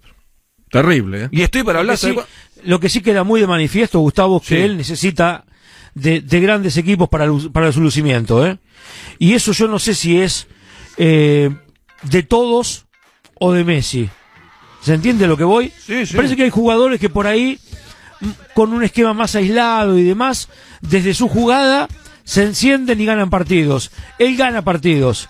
Pero para ganar la Champions o para ganar los grandes, mm, las grandes, los grandes torneos, para ganar un mundial, él necesitará, casi como en la Argentina, allá en Barcelona, Sí. de un equipo afín, que lo contenga, que tenga jugadores complementarios, porque ya sabemos que cuando el barco naufraga, se estrella. Lo cierto es que cayó en la volteada. Ya cuando perdió con Roma le dijeron no sé qué. Cuando perdió con el Liverpool, que no sienten la camiseta. Y ahora le dicen peseteros. O sea, tengo un trabajo para la tarde, porque preparé los dos programas hoy. Para la tarde tengo un trabajo de lo que decían los españoles antes y lo que están diciendo ahora. Ahora. Ahora. Le dicen waffles a algunos. Waffle. Más que panqueques. Temperatura 14.6, parece más, ¿eh? Sí, y la temperatura, si no, la humedad tenemos 37, ¿no? 37% de humedad en estos momentos. Es un día maravilloso de feriado, Ujú. 17 de agosto, 170 años de la muerte de San Martín, 68 años cumple Vilas y un mes el auto que está tirado acá en la puerta. ¿eh? Ya dimos todo, todos los datos de las efemérides, ¿eh? con el auto acá que nadie lo saca y nadie sabe de quién es. Eh, con este panorama, porque estamos en agosto, casi septiembre, las eliminatorias comienzan en octubre. ¿Juro? Yo te pondré. Yo, Ah, ponemos hasta la fecha yo acá. te pediría Esta semana, esta semana, la- esta semana la FIFA determina, ¿eh? Sí. Semana clave. Esta semana la FIFA determina qué hace con las eliminatorias en Sudamérica. El señor Tapia Sí, ¿qué te dijo? desconfió El sábado. del tema. Es que el AFA, nuevo amigo Tapia, ¿no? AFA es el que está Es que más distante de. miran, de miran el panorama del continente. Sí. Y hoy la verdad que la Conmebol, donde ustedes tienen muchos amigos también, Sí. se cree la Organización Mundial de la Salud. Y yo no sé si se puede jugar. Nosotros tenemos a Messi suspendido para Ecuador y lo tenemos habilitado para Bolivia. Mm. ¿Dónde nos toca jugar ese partido? En La Paz. ¿Ustedes creen que Messi va a ir a La Paz? ¿Y no será que hablan entre ellos y andan con ganas de, de bajar el pulgar? Ah. Además, Porque yo te iba a preguntar, mí, ¿tendrá chicos, ganas Messi de venir acá? yo creo que Yo no. lo dije, yo lo dije hace tiempo, para mí las eliminatorias es- por este año va a ser difícil que se juegue. Y ¿eh? además ponerle un que dato, Hugo. Conmebol, Conmebol es muy optimista, Sí. desestimó mi dato, mi información hace tiempo y es muy optimista de jugar por lo menos una fecha antes de fin de año. Yo veo difícil que este año puedan jugarse las eliminatorias. Yo también, pero vos tenés la posibilidad concreta, y ojalá lo podamos lograr, de la aparición de una vacuna. Y si te aparece una vacuna y en enero podés Claro. empezar a, a vacunar al continente, Bueno. ¿para qué vas a armar un quilombo de un, un- qué cosa ¿Qué teníamos? que esto- Cuatro partidos, ¿no? Unos en octubre, otros en noviembre. Cuatro. Claro, son dos y dos. Sí. Son cuatro partidos. Y bueno, por ahí lo hacemos el año que viene, con la vacuna. Además, con todo respeto. Ahora, cada- vamos a suponer que, que sí se juega. Uy, Sí. se me pasé. ¿Ustedes lo ven a, a Messi con ánimo para venir a, a La Paz, a Bolivia? Yo creo que s- No. Dame noticias. 14 grados 5 décimas. Bueno, estaba mirando también acá cuánto invirtió el Real Madrid este año, cuánto invirtió el Atlético, cuánto el Manchester City, cuánto el Bayern Múnich. la cantidad de dinero que, que gastaron, que invirtieron, y también este, lo que vendieron. Entonces, vos tenés en los últimos dos libros de pase, Barcelona. Eh, gastó un dineral, porque ya con Dembélé, que es de dos temporadas anteriores, y Griezmann, ya ahí tenés 300 millones de euros, y no juegan, van al banco. Y por ejemplo, en el Bayern Múnich, vos tenés a Davis, el canadiense, lo pagó 10 millones. Y Goretzka llegó libre. Por ejemplo. Después tiene muchos jugadores que hace tiempo que están. Eh, Real Madrid invierte también muchos jugadores jóvenes. Eh, por ejemplo, Mendy, Rodrigo al Santos, eh, Reinier al Flamengo, eh, Soro al Zaragoza. Después sí, hace una inversión muy fuerte en Jovic, que lo pagó 60 millones de dólares al Frankfurt, y Hazard, que lo pagó 115 al Chelsea. Pero después tiene un montón de bajas. Lo que pasa es que el Real Madrid también tiene a Bale y a... golf. Claro, Bale, que lo pagaron 100 palos y nadie sabe que está. Igual que el colombiano, James eh, James Rodríguez. James. James. Pero ellos, entre lo que compran y lo que venden, ¿pierden mucho o hay recuperaciones? Mirá, en este, tengo los números acá. La última temporada, el último que hizo negocio, el único, el único que hizo negocio fue Atlético Madrid. Atlético Madrid lo tengo por acá. Atlético Madrid. Porque Atlético estuvo frenado algunos libros, ¿no? Sí, mirá, compró Joao Félix, Llorente, Mario Hermoso, Tripier, Felipe el brasileño, Renan Lodi, brasileño, Brasileño. Héctor Herrera, el mexicano, y Zaponich. Vendió por 312 millones Eh, vendió. Muy bien. y gastó por 2.43. Eh, es decir, tiene un superávit de 68 millones. Porque, por Mm. ejemplo, vendió a Griezmann y vendió a Rodri, que lo tiene Guardiola, que lo Mm. pagó 70 millones de euros. Claro. El City pagó por Rodri, que nosotros me acuerdo con, con Yarroch y, y, y Depa y todos los chicos fuimos a ver el partido de previo al Boca River. El día anterior Sí, jugó acuerdo. Atlético Madrid Y Rodri nos encantó, número Sí. 5. Al nuevo estadio. En un año, este, lo, lo- lo había comprado otro equipo, no me acuerdo a quién se lo había comprado el Cholo, Mm. y lo vendió en 70 palos, lo tiene, lo tiene el City. El Lyon no, no le dejó tocar la pelota el sábado. ¿Es verdad? Bueno, pero recuperó 68 palos y Sí. pudo Eh, El único que tiene superávit. mover el, el libro. Después eh, los otros eh, tienen, este, a ver, acá tengo el Liverpool, déficit de 140 millones de dólares. Claro. Eh, mm, lo mismo, acá tengo, el, el City tiene un déficit de 24.400 el año pasado. Y este año sí vendió, ¿eh? Vendió por 84 y gastó 10 este Y año. le vendió a Sané al Bayern Múnich. Claro. Pero compra por, por locura, Gustavo.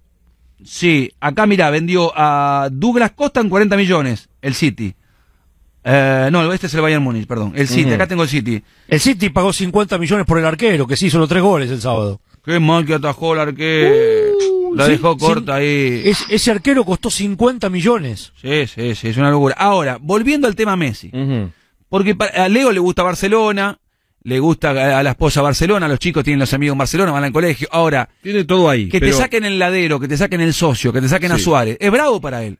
Porque vos te diste cuenta en la película de Barcelona, en la serie de Barcelona, y lo que ellos comunican en Instagram, Mm. que ahora yo también quiero ir con ustedes a un detalle. Antes en Instagram, Messi no comunicaba nada, porque él quería vida privada. Un tipo que tiene una vida tan pública, Sí, es sí. extraño que, que comunique lo privado. Sí, sí, sí, tenés razón. Es rarísimo, pero claro, ¿qué pasa? Quieren ganar guita en Instagram también. Bueno, está bien, es un negocio que debe También ser. quieren ganar guita en Instagram. Entonces no se el- puede hacer todo. el- no se, no se puede hacer 1%. todos los negocios. Hace uno, Pero- el otro dejarla pasar, viejo. Hago una pregunta. A esta altura, cuando tenés que reinventar esta institución, más allá que tengas todo en Barcelona, los amigos, hayas todo cerca, puede poner, comprarse una casa donde quiere, eh, puede vivir en un castillo donde quiere, puede hacer lo que se le da la gana donde quiere, y la familia puede estar en un lado, él ir, venir, es la parte final. ¿Le conviene seguir ahí? O si ustedes pudieran aconsejar, le dirían, che, ¿por qué no cerrás en otro lado? ¿O tiene que cerrar sí o sí en, Ah, en si, si Barcelona? el contexto, si el contexto es este, se, te- se tiene que ir. Ah, Sí, se tiene que ir.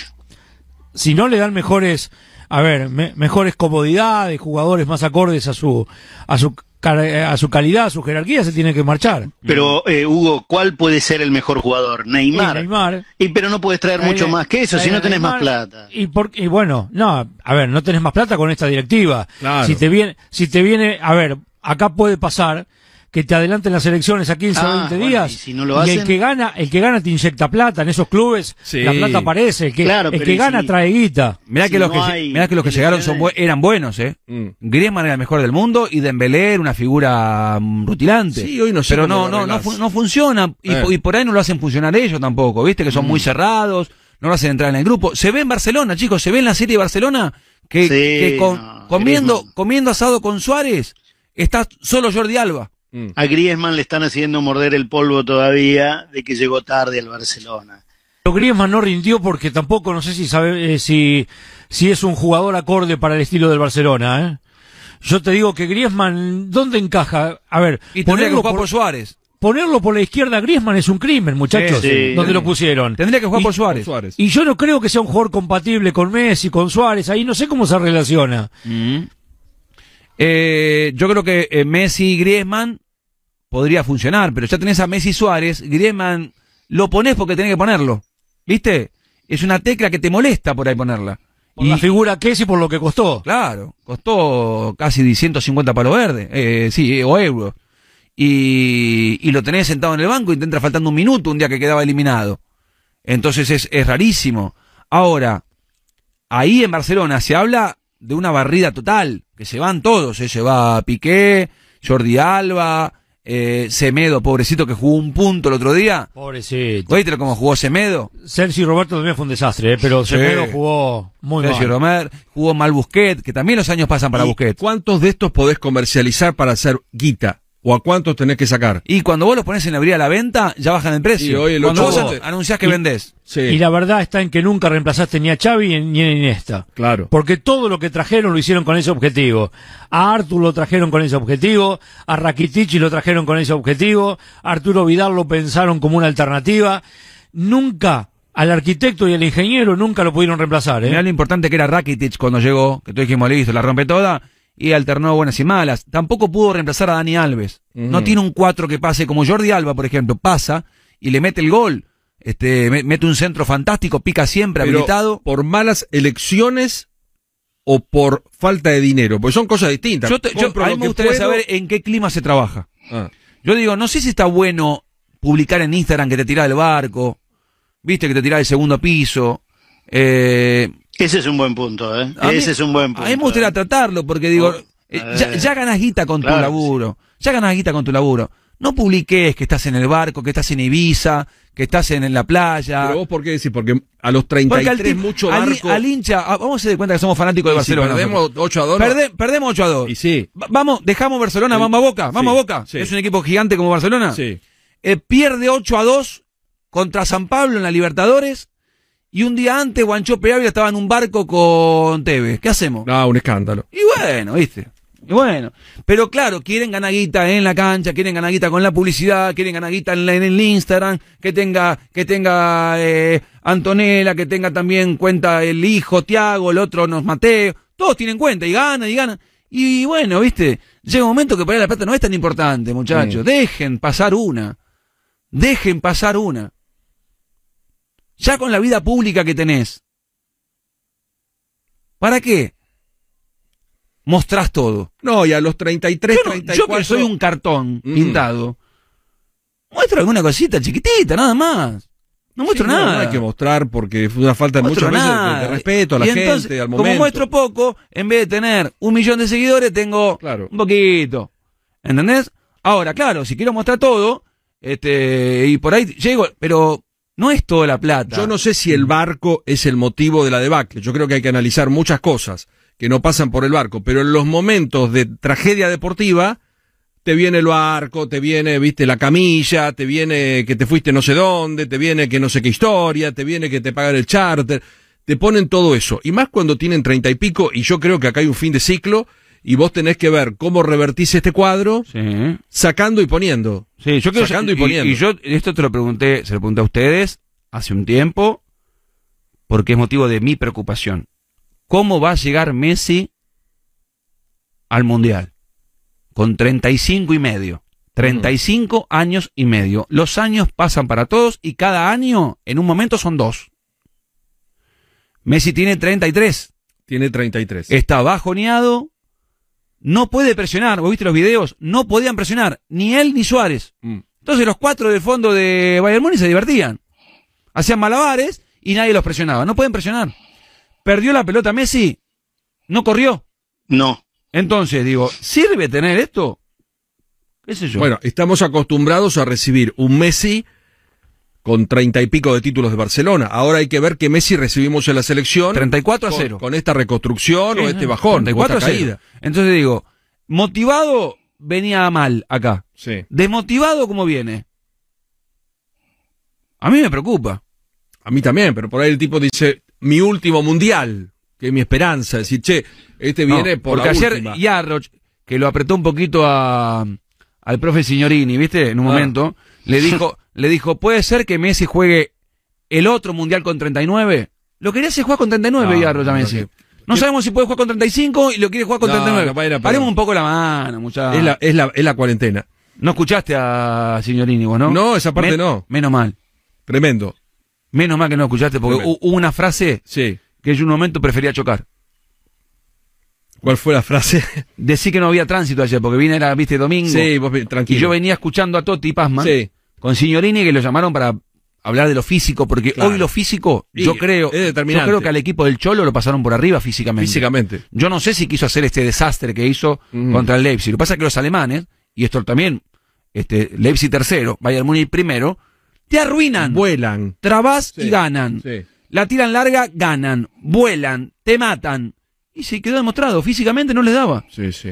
Eh, entonces, por el tema físico, lo hizo hablar a Signorini, que a mí me gustaría que hable de lo físico. Porque ya cuando habló de lo futbolístico, se metió en un lío. Después te lo pongo, a ver, a ver Sí, qué lo- opinas. lo- lo llevo. Dale, ¿Querés- dale, dale, que te lo dale. ponga? Sí, por favor. Sí, en un ratito. Hoy que estamos juntos. Eh, vamos a hacer una pausa. Yo estoy preocupado. Kuman, el nuevo técnico, quieren barrer con todo. Ahora, tampoco se puede barrer con todo, ¿eh? Y che, y no, con, este- por eso te digo. y por con eso este te digo. técnico, ¿qué, ¿qué perspectiva ven ustedes? Y si no se sabe quién es Kuman. Yo lo conozco poco, la verdad, ¿eh? ¿Qué puede, ¿Qué puede hacer Kuman? Por eso 11 te años digo- sin ganar nada. 11 años Pero Pablo, ganar. por eso te digo, vos más allá de que puedas adelantar o no las elecciones, primero no se sabe, en principio no se está marjando más allá de los rumores periodísticos si se van a adelantar las elecciones. Mm. ¿Qué puedes cambiar? ¿Lo traes a Neymar? ¿Cómo? ¿Cuándo? Y si lográs tener la guita para traer a Neymar, es lo único que vas a poder traer. El tema es que no puedes hacer todo. No, no puedes jugar, ser capitán, decidir algunas cosas, quién, quién tiene que ser el refuerzo y si no poner cara de traste, decidir quién es el presidente, decidir que tu hermano representa a Ansu Fati. No se puede hacer todo. Deja algo para los demás. O sea, vos ves. Si hay gente que también quiere ganar guita y puede, vos- no la ganes toda vos. Vos ves el traslado Sí. de lo que sentís en la selección en Barcelona. O sea, un modus operandi. Yo estoy viendo. Manejo todo. Y este es un trabajo que tengo preparado para la tarde. Con audios, todo.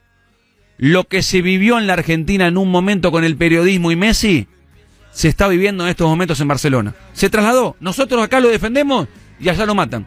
Ahora, 15.9 la temperatura. Me manda Daniel Weinstein una nota que le hicieron a Ronald Koeman, Sí. que va a ser el técnico de Barcelona, hace poco tiempo, cuando era técnico de Holanda. Y le preguntaron, porque claro, él es Barcelona también, Ronald. Obvio. Y, y habló de los jugadores grandes, que hay unos jugadores que están grandes. Escucha lo que dice, ¿eh? Pancho, atención, ¿eh? 30 años. Piqué tiene más de 30 años. Pu- Eso seguramente llevan unos años más, pero después qué? Un día pasará. Después qué? Hay que cambiar. No vas a encontrar un jugador como Messi. Ojalá que, que hay, pero no creo. Entonces, Has de pensar en el Busquets y todo la línea media del campo hay que cambiar, ¿eh? No tienes que cambiar un lateral o no tienes que cambiar un central, La columna un extremo. Hay que, bueno, el portero sí tienes, Yo. el central no tienes, eh, el mediocampista no tienes, el delantero no tienes y no tienes a Messi. Bueno, mucha suerte. 30 años, Piqué.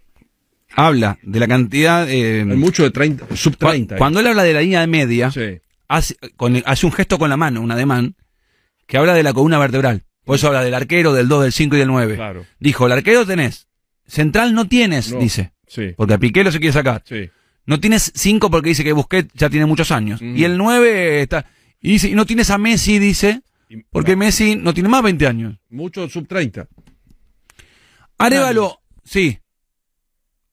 Tirame un título de boca, Martín, y vuelvo con vos en un rato. Bueno, me está subiendo la fiebre, quiero decirles. ¿eh? Bueno, la- lamento mucho. No es me momento-. Si quiere, si quiere lo llevamos un médico, no hay- no, hay ningún problema. No es momento para hablar de fiebre. O vas a decir que está todo bien en Barcelona y que la rompieron. No. No, Ah. ¿cómo no? Fue un, de- fue un desastre el Ah, equipo. ah, ¿Cómo va a estar todo bien? Bien, bien. ¿Cómo va a estar todo bien? La diferencia entre ustedes y yo es que ustedes creen que Messi es parte del problema y yo creo que... es parte Claro, y obvio. No, no, no. Es imposible que digas que no es parte del problema porque es el capitán del equipo. Es, lo mismo que Boca, es lo mismo que Boca se coma 8 y Sí. Tevez no sea parte del Y- y problema. tampoco jugó bien, como para decir, che, Claro. lo, lo eximo pero- de esto. Pero, pero el 8 a 2 ya está, es consumado. Sí. Ahora miramos para adelante. Son todos parte del problema. Nadie sale. Todos son parte del Yo, problema. cre- yo creo que si, si no quieren, si no quieren que el Barcelona vuelva a lo que era antes, Sí. recordamos. Que era antes, era un Barcelona- equipazo también, ¿eh? Ojo. Siempre fue un equipo grande. Ajá. Messi, Messi le aportó cuatro Champions, 33 Sí. títulos. Messi, Xavi, Guardiola, Pero- Iniesta, Claro, todos. un montón, Dani No, Alves. Martín, el No, problema es hoy. bueno, el único que queda es Messi de Bueno, ellos. pero Porque No Martín, está Guardiola, no está Iniesta. Piqué, Piqué también. digo, claro, pero vos tenés dos caminos. O reconstruís con Messi o reconstruís sin Messi. Piqué Pe- también pero el este, pasado- ganó Champions y lo quieren limpiar Claro. porque se va a hacer surf cuando tiene una hora libre. El Pará, pasado pasó. Ah, me voy a extender. 1.32, por Noticias de una y media. Dura. Lo tengo Areva, lo viste, qué sé yo. Tengo, tengo, de, tengo de todo. Mirá, hay una fila larga de gente que quiere opinar. Eh, Lástima que no hay vuelo, si no lo mandábamos a Martín a Barcelona, él te arregla en un minuto sí. el quilombo este. Cuando vos competís, por ejemplo, vos Sí. estás en Intratable, ¿no? Sí. Paulo, estás en- ¿Y qué decís? Vamos a ver si mejoramos Intratables. ¿Qué sé yo? Mide 3, queremos 4. Mide 4, queremos 5. No, y qué podemos, qué sacamos, qué tema hacemos, Exacto. qué tema no hacemos. Pero no disfrutás de la competencia. Vos decís, qué buen programa que hacen los otros, ¿no? Y, pero mirás todo, estás atento y querés ganar. Esa es la, la- pero tenés que mirar todo. Y ser. Porque por ahí yo me lo tomo de distinto, no, No, sé. Y por ahí no. vivo equivocado yo. No, y ser consciente. eh, avísenme si estoy equivocado. No, de tus problemas. Porque hay gente que transfiere, ¿viste? Y dice, no, che, el problema no es este, el problema es aquel, o porque compramos al otro. porque- Hoy yo hablaba con Hugo a la mañana, digo, no estaré equivocado yo, digo, por ahí estoy equivocado yo. eh, escuchalo a Signorini.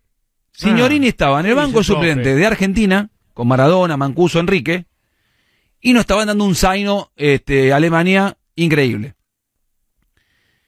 ¿Y vos qué tenés que decir ahí? Metele el pie a Joestengue que no juegue más, este tipo, no está, no está bailando.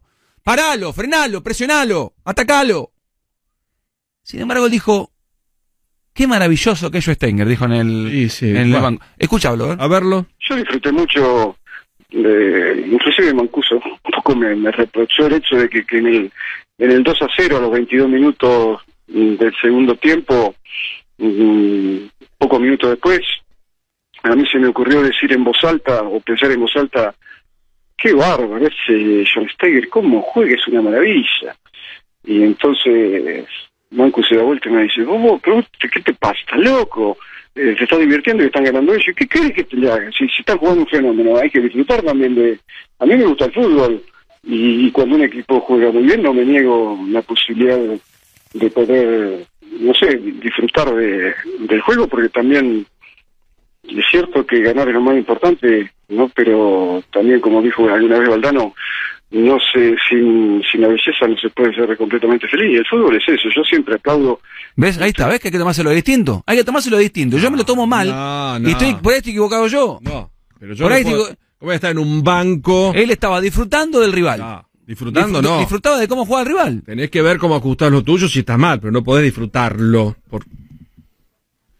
Yo no, yo estoy en tu línea, los otros no sé acá, ¿viste? Porque Arévalo, me das de boca A que me ver. tengo que ir al campo, tenemos de todo. Igual, ¿eh? Sí. Quiero decirte una cosa, Otra. Gustavo. El partido de Sudáfrica Sí. no tiene nada que ver con el 8 a 2 del otro día, ¿eh? No, no, no, y no, no, yo no los estuvo en compa- partido No, no los comparé. los yo. 22 del segundo tiempo. No, no los comparé. Bueno, pero el 4 a 0 nuestro también fue un espanto. ¿eh? Pero, Paulo, si vos te estás quedando afuera... No, pero estuvimos en partido, estuvimos en partido hasta Sí. los veintipico del segundo tiempo. Sí, bueno, El pero otro día fue hasta el 1 a 1. Después del 1 a 1, muchacho, cuando Mm. dio esa pelota en el palo, eh, fue un vendaval de... Sí. de- Ojo que el Bayern Múnich es increíble lo que hace. Achica en la mitad de la cancha.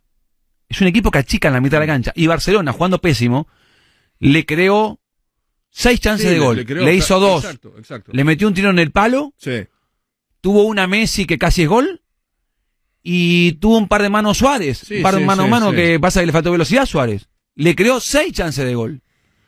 Pero yo creo que hoy creemos que no se le puede ganar al Bayern Ujú. Múnich. Pero es una locura cómo juega para mí defensivamente. ¿eh? Sí, pero, pero hay, para ganarle, Gustavo, tenés que reinventarte y hacer muchas cosas bien porque ya te sacaron una ventaja grande en los físicos. Yo lo que le decía antes de, de las noticias, Gustavo, Barcelona siempre fue un equipo enorme, pero antes de que llegue Messi no había podido ser nunca campeón del mundo y había ganado una sola Champions.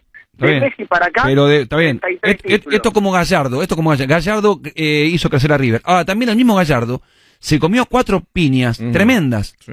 Se comió la piña de Lanús, la de Flamengo, la de Alain Y este campeonato ahora. y este campe- se comió cuatro. ¿Y cuánto ganó? Un montón. Ahora, Messi se comió eh, la goleada de la Roma, Sí. la goleada del, Liverpool. del Liverpool. Se comió ocho otro día. Le sacó el título al Real Madrid. Está lleno de bofetadas, ¿eh? sí, claro. Tiene moretones por todos lados. Y desde el 2015 para acá, Nada. eh, la, la Copa, la Copa Una Champions en nueve años, ¿eh? Una Champions en nueve años. No, no vamos a discutir lo mismo del otro No, día. y si no, hay, pero no hay discusión. Es una Champions en nueve años. No, hay, no tiene Sí. ninguna discusión. Sí, y una Champions en toda la historia. Porque él de quería, escucha, él quería que digamos 10. Él quería que, que, midamos la década. No, ¿por qué No. voy a...? eh, No, no, no. El, el jugador que salió del chiringuito dijo una década, pero no importa, hay discusión pasa. Yo lo que le digo, muchachos, Messi como nunca está cerca de irse a Barcelona, porque hoy como nunca está la posibilidad sobre la mesa, porque los dirigentes de Barcelona hicieron todo mal. Y lo Ah. último que le voy a decir, Mm. lo último que le voy a decir es esto. la culpa de los dirigentes. Gustavo. Está bien. Y lo- lo- los dirigentes hicieron bastante cosas mal, pero no importa. Sí, sí. Dicho esto... No lo vi jugar a Bartomeu. Pero vos lo ves bien, dejemos Sí. de lado todos los errores de todos. Que No yo lo vi cabecear a Bartomeu. con vos que hay Sí. muchos errores. Pero vos futbolísticamente lo ves pleno, lo ves bien. ¿De quién hablamos? ¿De Messi? Sí. y si querés con Napoli no sé por qué pasó Barcelona. Porque Barcelona en la liga de que se reanudó fue un desastre. Igual, a Mm. ver, todos son responsables. Yo lo que digo Ah, es que si yo tengo a Gustavo López, líder, hace nueve años, que hace en la radio un programa recontra escuchado y le dan más horas y más lo escuchan, yo antes de hacer un cambio o antes de ver hacia dónde voy, me siento y le pregunto. ¿Y sabés qué creo? Que acá están eligiendo técnicos y se están olvidando de que esto no se soluciona con un entrenador. No, se nota que no. Si lo cambiaron varias veces, hace seis meses que está. Se tiene que ir. Y bueno, se, se cambia con un montón de cosas. Hay ¿Qué, apellido la madre, no? ¿Qué apellido turco la madre? Hay que ir. ¿Cómo es que es, Setién, ¿Ustedes hay creen, que ir? Sí. Hay que ir. o la mamá. ustedes, creen, Gustavo, que cuando Messi habló, después de que perdieron la liga y dijo que acá hay que hacer un cambio total, incluyendo, porque habló primero de los jugadores, autocrítica de los jugadores y Sí, eso. pero, pero tiene que hablar el capitán cuando quedas afuera de la Champions y te comiste ocho. Te- eh, yo me acuerdo un partido que vos, este, ¿qué partido fue que habló Mesa y no sé qué más? Y él, él, él no habló. 6 a 1 contra España, pero Messi no jugó, te recuerdo. Ah, pero otro, Mm. otro, par- otro partido, entonces, otro partido No, que pero él este estuvo. tendría que haber hablado. Otro partido que él estuvo y no habló. Bueno, En este hay que hablar. ¿me dejás que tengo que ir al campo? Dame una de Te boca. dejo el, el- el último título de Boca.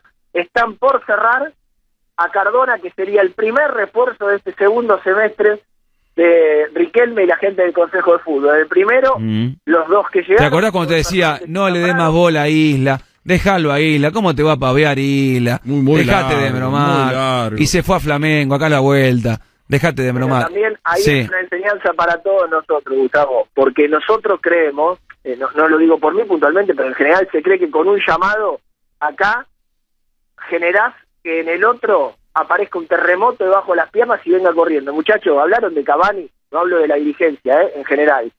Cavani se va a jugar a Benfica por tres años con un contrato recontra Pero eso es lógico. El, el que se queda en Europa hace una cosa lógica. Ahora, Isla viene a vivir a Río de Janeiro. Yo lo escuchaba a Pazman ayer acá, que él decía que le encanta vivir en Río de Janeiro. Me parece a mí, Toti, ¿eh? Que nosotros vamos de vacaciones a Río de Janeiro, nos parece una ciudad encantadora. Ahora, anda a vivir para laburar. No sé si es tan fácil. Eh, vuelvo como hace un rato, Martín. Dale. Campo. Siete la hora, la temperatura en estos momentos, 16 grados. Me llama Lousan desde Racing. Diego. Hola Gustavo, ¿cómo andan? Buenos Muy días bien. para todos. Hoy nuevamente un nuevo entrenamiento en Racing con una novedad. A la mañana fueron testeados todos los jugadores, incluso los que van a empezar a entrenar el día martes con Mauro Ger. Obviamente todavía no tienen los resultados, pero van a estar hoy a la tarde, me dijeron a mí. Pero la novedad es que el día viernes se hizo el hisopado otra vez José Cáceres, el chico de inferiores que había dado positivo, dio negativo y hoy a la mañana pudo entrenar con el grupo. Así que bueno, así lo va a ir resolviendo Racing a medida que los que dieron positivo la semana pasada del negativo van a sumarse al grupo. El caso es de Soto, Tiago Vanega, el profe, el preparador físico principal, que es uno de los principales, eh, es la mano derecha de Cacese, hoy no lo tiene porque dio positivo, así Diego. que esperan los resultados para hoy a la tarde. Desde que esto empezó el viernes, porque tuvimos toda la semana anterior, empezó el otro viernes, ¿cuántas veces se hizo por Racing? Eh, hisopado 3, con el de hoy 3, más el serológico, o sea, cuatro testeos se hizo. Cuatro testeos en siete, Y en una semana. en diez días. Sí, es de, de viernes, del viernes que arrancó A lunes, los equipos claro. a lunes. Es de locos, ¿eh? Sí, sí, sí. Es de locos.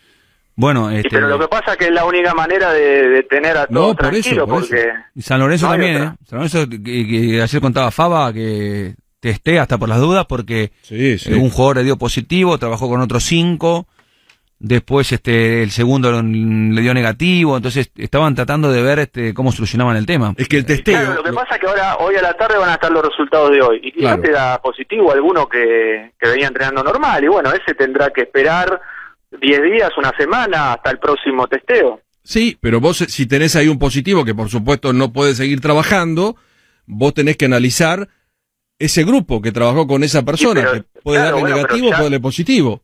Claro, bueno, sí. Pero obviamente van a tener todos los resultados. Si a uno le da, eh, de, de un grupo de seis, si a uno le da, a uno solo le da positivo, será aislado ese. El resto seguirá entrenando, si le dio negativo. Claro, claro. No, la verdad que es, es un, Sí, un crucigrama, ¿no? Porque totalmente. tenés que acordarte Y sí. quién estuvo, quién no estuvo, quién entró, quién no entró. Es de loco, la verdad que, que venga la vacuna porque... Bueno, Diego, abrazo. Bueno, el sábado ya se sumó Matías Ibáñez y hoy esperan la respuesta del peruano del juvenil Yuriel Celi para ver si viene para la Argentina o no. Abrazo. Abrazo. Una de la tarde, 50 minutos, la temperatura 16 grados, ya seguimos. La humedad 37%, nada, ¿eh? Buenísimo. 37%. Qué lindo día. Nada. Nada. Nada, Está para disfrutar, Coco. Ahora que metes. no, hoy tenemos que hacer este una, una salidita acá por la plaza para que disfrute del regalo, Mateo. Ah, el regalo que, se utiliza en la plaza, que es una bicicleta. Ah, bueno. obvio. Yo me voy a meter de terraza a la oficina de Agustín. Hoy esta racita... Y de Agustín a la terraza. Sí. Bueno. Lo que pasa es que engaña, Franca... ojo que engaña el sol, ¿eh? Está ¿Ah, fresco, sí? está para, ¿Sí? está para suétercito, Peslo, ¿eh? Ah, ¿sí? Suéter tengo. Y Sí, tengo eh. mucho por las dudas. Se pone el saco, se lo saca. Por las dudas. Baja, tengo un solo problema hoy. ¿Cuál? ¿Cuál? Me, ¿Uno queda- solo? me está quedando un poco corta la remera atrás. Ah, Ah, entra el chiflete. Y me entra el chiflete y viene un, Ah, un estornudo total. Igual hoy, tercer piso, hay una autoridad como la señora Mecha, no sé si podés hacer uso de todo ahí. Estaba fumando un habano. Está fumando Cuando te, habano. queda, cuando te queda corta la remera atrás, ¿es porque de adelante algo creció? No, se me achicó la remera. Claro, viste que ahora se lava mucho. Se me achicó, claro, lo lavan todos los días. Eh, Martínez en el rojo, ¿cómo le va? Muy bien, López, ¿cómo andan? Bien. Bueno, a ver, con novedades en Independiente.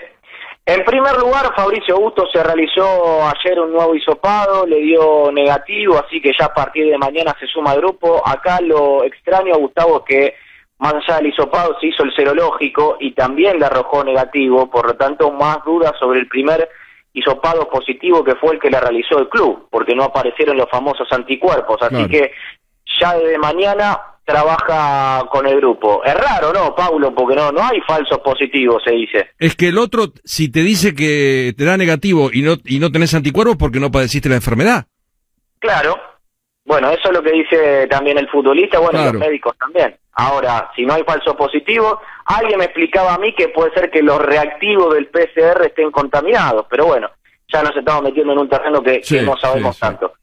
Vamos al tema, Gustavo, de lo futbolístico. Con los conflictos de los jugadores que se están yendo y se fueron, decidieron esta semana en Independiente, en Independiente empezar a trabajar en los refuerzos. Y voy a dar algunos apellidos. Por ejemplo, arquero.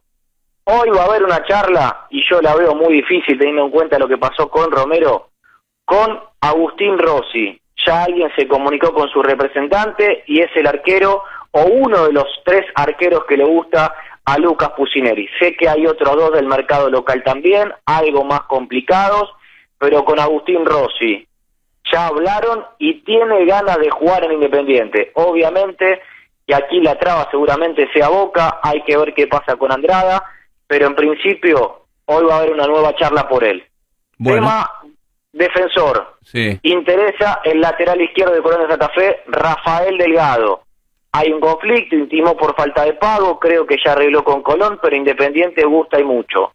Y hay un 5 colombiano que Pusineri cuando dirigía así en Colombia le gustaba y mucho, que es Jason Gordillo de Tolima, lo quiso Boca, lo quiso Argentinos Juniors, bien de marca aguerrido y voz de mando, están también ya hablando con su representante para ver si puede llegar Independiente. Y acá Independiente va a la carga por un central, por un delantero más, y alguien habló de que no habría que descartar, si es viable, la posibilidad de Damián Battaglini para Independiente. Abrazo Martín, la seguimos porque me pasé tres minutos, ¿eh? Y después la culpa es mía. ¿No? ¿A quién echan la culpa, Pablo? A vos, a mí. a vos, a vos. Coco, gracias con Mateo, ¿eh? chao chicos, chao. Chao, Pablo, buen programa de la noche. ¿eh? hasta lueguito, eh, Seguimos chau. con Hugo hasta las 3. La temperatura en estos momentos 16.5 en la capital federal. Vamos a hablar con alguien que es récord en el fútbol argentino. ¿Por qué? Porque jugó cinco clásicos distintos. Su primer gol lo hizo con la camiseta de central ante Newell's. Con Colón le hizo dos goles a Unión. Jugó para Estudiantes frente a Gimnasia.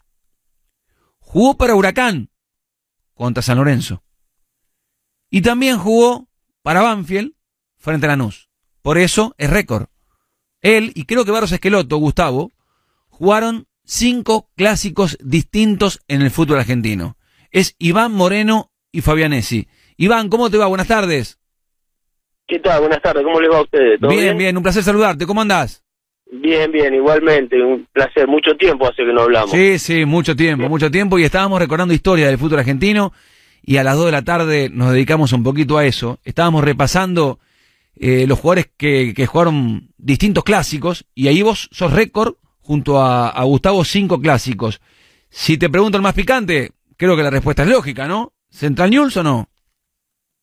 Sí, sí, ese, es- ese es el más picante en cuanto a, mm, a trascendencia y a, y a pasión, ¿no? Con, con cómo se vive acá en Rosario el, eh, la semana anterior, la semana posterior. Ahora, eh, yo viví por también por una carga social que tenía de, de- de mucha actividad en la ciudad y eso es de Santa Fe, por muchos amigos, familia, hijos, escuela, todo, todo el ámbito social mío también significaba mucho, ¿no? El clásico ese, entonces a lo mejor tenía una carga extra por por todo lo que eso condicionaba mi vida cotidiana. En Central me tocó vivir los clásicos cuando yo era muy joven, cuando recién arrancaba, entonces bueno, lo viví con más eh, imprudencia, por decirlo de Sí. alguna manera, ¿no? Entonces no, no te afecta tanto, lo, lo, lo llevas con más naturalidad. Claro, claro. Y después hacemos una, una dif- un diferenciamiento entre lo que es Colón con Unión, Estudiantes con Gimnasia, Banfield con Lanús, Huracán con San Lorenzo. ¿Qué tiene de distinto?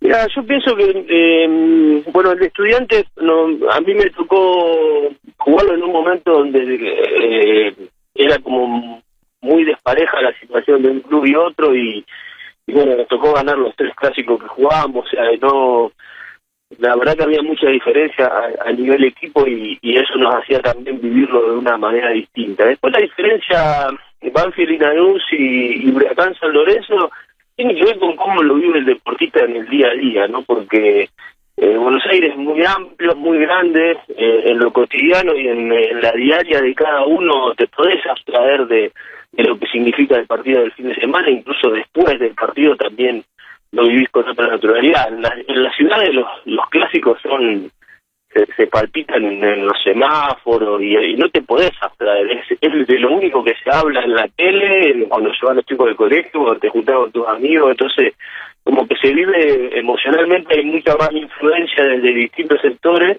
Entonces te hacen, al jugador lo hacen vivirlo de otra manera también. Lo empezás a jugar como 10 días antes y lo terminás jugando 10 días después. Entonces, como que tiene un, una temporalidad mucho más amplia. Eso, esa es la gran diferencia que yo veo de los clásicos, eh, de cómo lo vivía yo, ¿no? La trascendencia es igual en todos lados, eso está claro. Sí, sí. Eh, de estos cinco clásicos, ¿contra quién te fue mejor y contra quién peor? Eh, yo los mejores clásicos que jugué los jugué en Santa Fe, en el Colón Unión. Mira. Los cuatro, los, cuatro clásicos, tres me tocó eh, andar muy bien y ser la figura de la cancha y, y hacer goles, entonces eso para mí representaba eh, representaba un estímulo, evidentemente yo lo, lo vivía de otra forma. Eh, San Lorenzo Huracán, bueno, jugué, pero participé poco, jugué eh, pocos minutos. Y en los Newbery Central me tocó alternar buenos y malos, también en el primer clásico me tocó hacer un gol. Eh, y estudiante de gimnasia, ya te digo, sí los disfrutábamos porque era ha- había una como una supremacía distinta dentro de la cancha y bueno, eso también hace que lo que lo vivas con otra libertad al partido. Ujú. Iván, vos sos, naciste en España, sos un nacionalizado argentino. Contame un poco tu historia. ¿Cómo naces en España y cómo, te, cómo se viene tu familia para acá, para Argentina? Eh, mi viejo jugaba al fútbol en España. Mi viejo es español, mi mamá es argentina, ellos se conocen, mi viejo de muy chiquito viene acá, se conoce con mi mamá y se casan y se va, y mi viejo se va a jugar al fútbol a España, así que ahí nace mi hermana, nazco yo y después él termina de jugar y se vuelve a Argentina y bueno, ahí nace mi hermano. O sea, yo me vine a Argentina con casi un, un- casi dos años, un año y medio pasado tenía, así que bueno, ya después no, nos quedamos acá, así que eh, ya por eso la nacionalidad española, por eso el doble apellido y, y bueno, todo eh, todo esto, todo este récord de un jugador español jugando en Argentina también, ¿no? Claro, claro. como un, un- un jugador extranjero siendo récord, jugando más, más clásicos que ninguno. Eh, ¿El técnico que te hace debutar a vos es el Patón Bausa? El técnico que más se gusta es Patón, sí. A mí me sube al plantel Miguel Russo y después Miguel se va y agarra a Patón y me hace debutar Ujú. Eh, después vos jugás en Europa, porque acá estoy viendo tu ficha, Villarreal, Porto, Banfield, Morelia, Vélez, Estudiante de La Plata, Grecia, Colón, eh, que te fue muy bien allí en Santa Fe, Liverpool de Uruguay, volvés a, a Huracán, pasaste por varios equipos y creo que en un momento estuviste a punto de ir a Boca, ¿no? Sí, sí, sí. Hoy justo hacía una nota de Santa Fe y creo que fue de las cosas pendientes que me quedaron después de unos torneos buenos ahí en Estudiante. Isquia que eh, quería quería llevarme, y bueno, habían hecho una oferta, estuvo la negociación casi cerrada y, y bueno, después Estudiante decide decide no venderme porque bueno, yo también representaba un lugar ahí en el club y bueno, estábamos jugando instancias decisivas y eh, teníamos una sudamericana por delante, bueno, yo era parte del equipo titular, así que bueno, por distintas decisiones de los dirigentes no no me vendieron, así que bueno, eh, quizás fue, eh, y me llegaba en un momento de la carrera que yo creía que era muy oportuno, con 30 años, y bueno, llegar a un club de la jerarquía y el tamaño de, de Boca en esa etapa, y, y más como yo estaba viviendo la actualidad deportiva, creo que en un buen nivel, lo sentía que era que era ideal, pero bueno, no se terminó dando, son esas cosas que a veces los deportistas quedamos en el medio de algunas situaciones y muchas veces no tenemos imagen de acción. Los futbolistas que no se llevaban también con Ramón Díaz cuentan una, cuentan una historia que nada tiene que ver con vos, y sí, porque en el pizarrón puso Iván Moreno y Fabián Essi, como que eran dos, no uno. Este, ¿Te la contaron los chicos de River o no? Sí, a mí me la contó Pisi esa historia. Después fue compañero mío Juan y, y él estaba ahí, así que sí, sí me la contó y, y fue algo así como que que había, había alguien más a quien marcar, o sea, como que no, que no le, le- le quedaba, le quedaba un jugador suelto, algo, algo así fue la, la historia. Iván Moreno Pero y Essi. eh, eh, había cinco en el medio. partido. Claro. Era mi primer partido y bueno, el, el nombre generaba mucha confusión en aquel momento. Sí. ¿Hugo? Es más, eh, Iván, te saludo. Alguna vez, para nosotros, para los comentaristas, nos ha servido tu apellido, nos ha servido hasta, hasta de chanza en buenos partidos, porque esto ha sido elogioso para vos, de decir, con Iván Moreno y Fabianesi, Central juega con 12, ¿no? sí, sí, hay muchas. A mí me han pasado tantas cosas con el apellido, la verdad que eh, es, muy anecdótico todo lo que lo que sucede lo más gracioso es que la I en España se puede leer o no se puede leer, o sea, no cambia el sentido del apellido. También se puede decir Moreno Fabianesi, incluso obviarla en el DNI y, en- no en todos los lugares la nombran a la I, así que pero bueno, eh, viste cómo ya se instaló la, el primer periodista, a lo mejor el apellido así, y después ya corrió, corrió, corrió, y bueno, ya, después había que dejarlo correr, no, no modificarlo directamente. Claro. Vos sabés que es un tiempo, es muy oportuna la charla con vos y el tema de los clásicos, porque en estos días los dirigentes están debatiendo jugar o no la fecha de clásicos y no quieren saber nada por el riesgo a, la derrota. ¿Duele perder los clásicos? ¿Te ha tocado alguna derrota en un clásico que ha derivado en la salida de un entrenador o que ha generado algún microclima de crisis?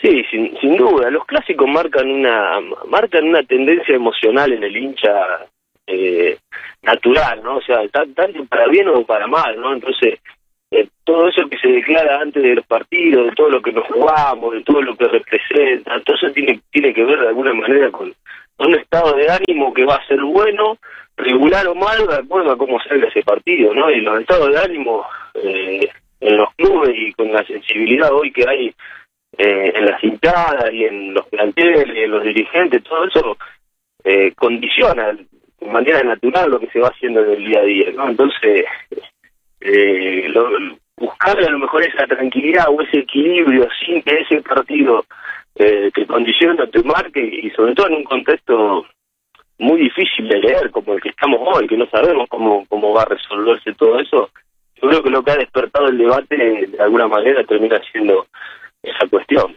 Pero sí es, sí es complejo y es, es, es condicionante el clásico. No es determinante, pero sí condiciona de alguna manera. Acá eh, Central tiene un ejemplo que fue el de Víctor Púa, que duró dos fechas. Sí, fue un, se- un segundo partido, sí, sí. Un segundo, ¿Una segunda fecha o la primera fecha? Segunda fecha, pierde con Newell's y se tiene que ir. Bueno, nosotros, me acuerdo, en, en ese primer gol que comentaba Gustavo ahí, eh, eh, ese clásico se jugaba una primera fecha de torneo. Mira. Era.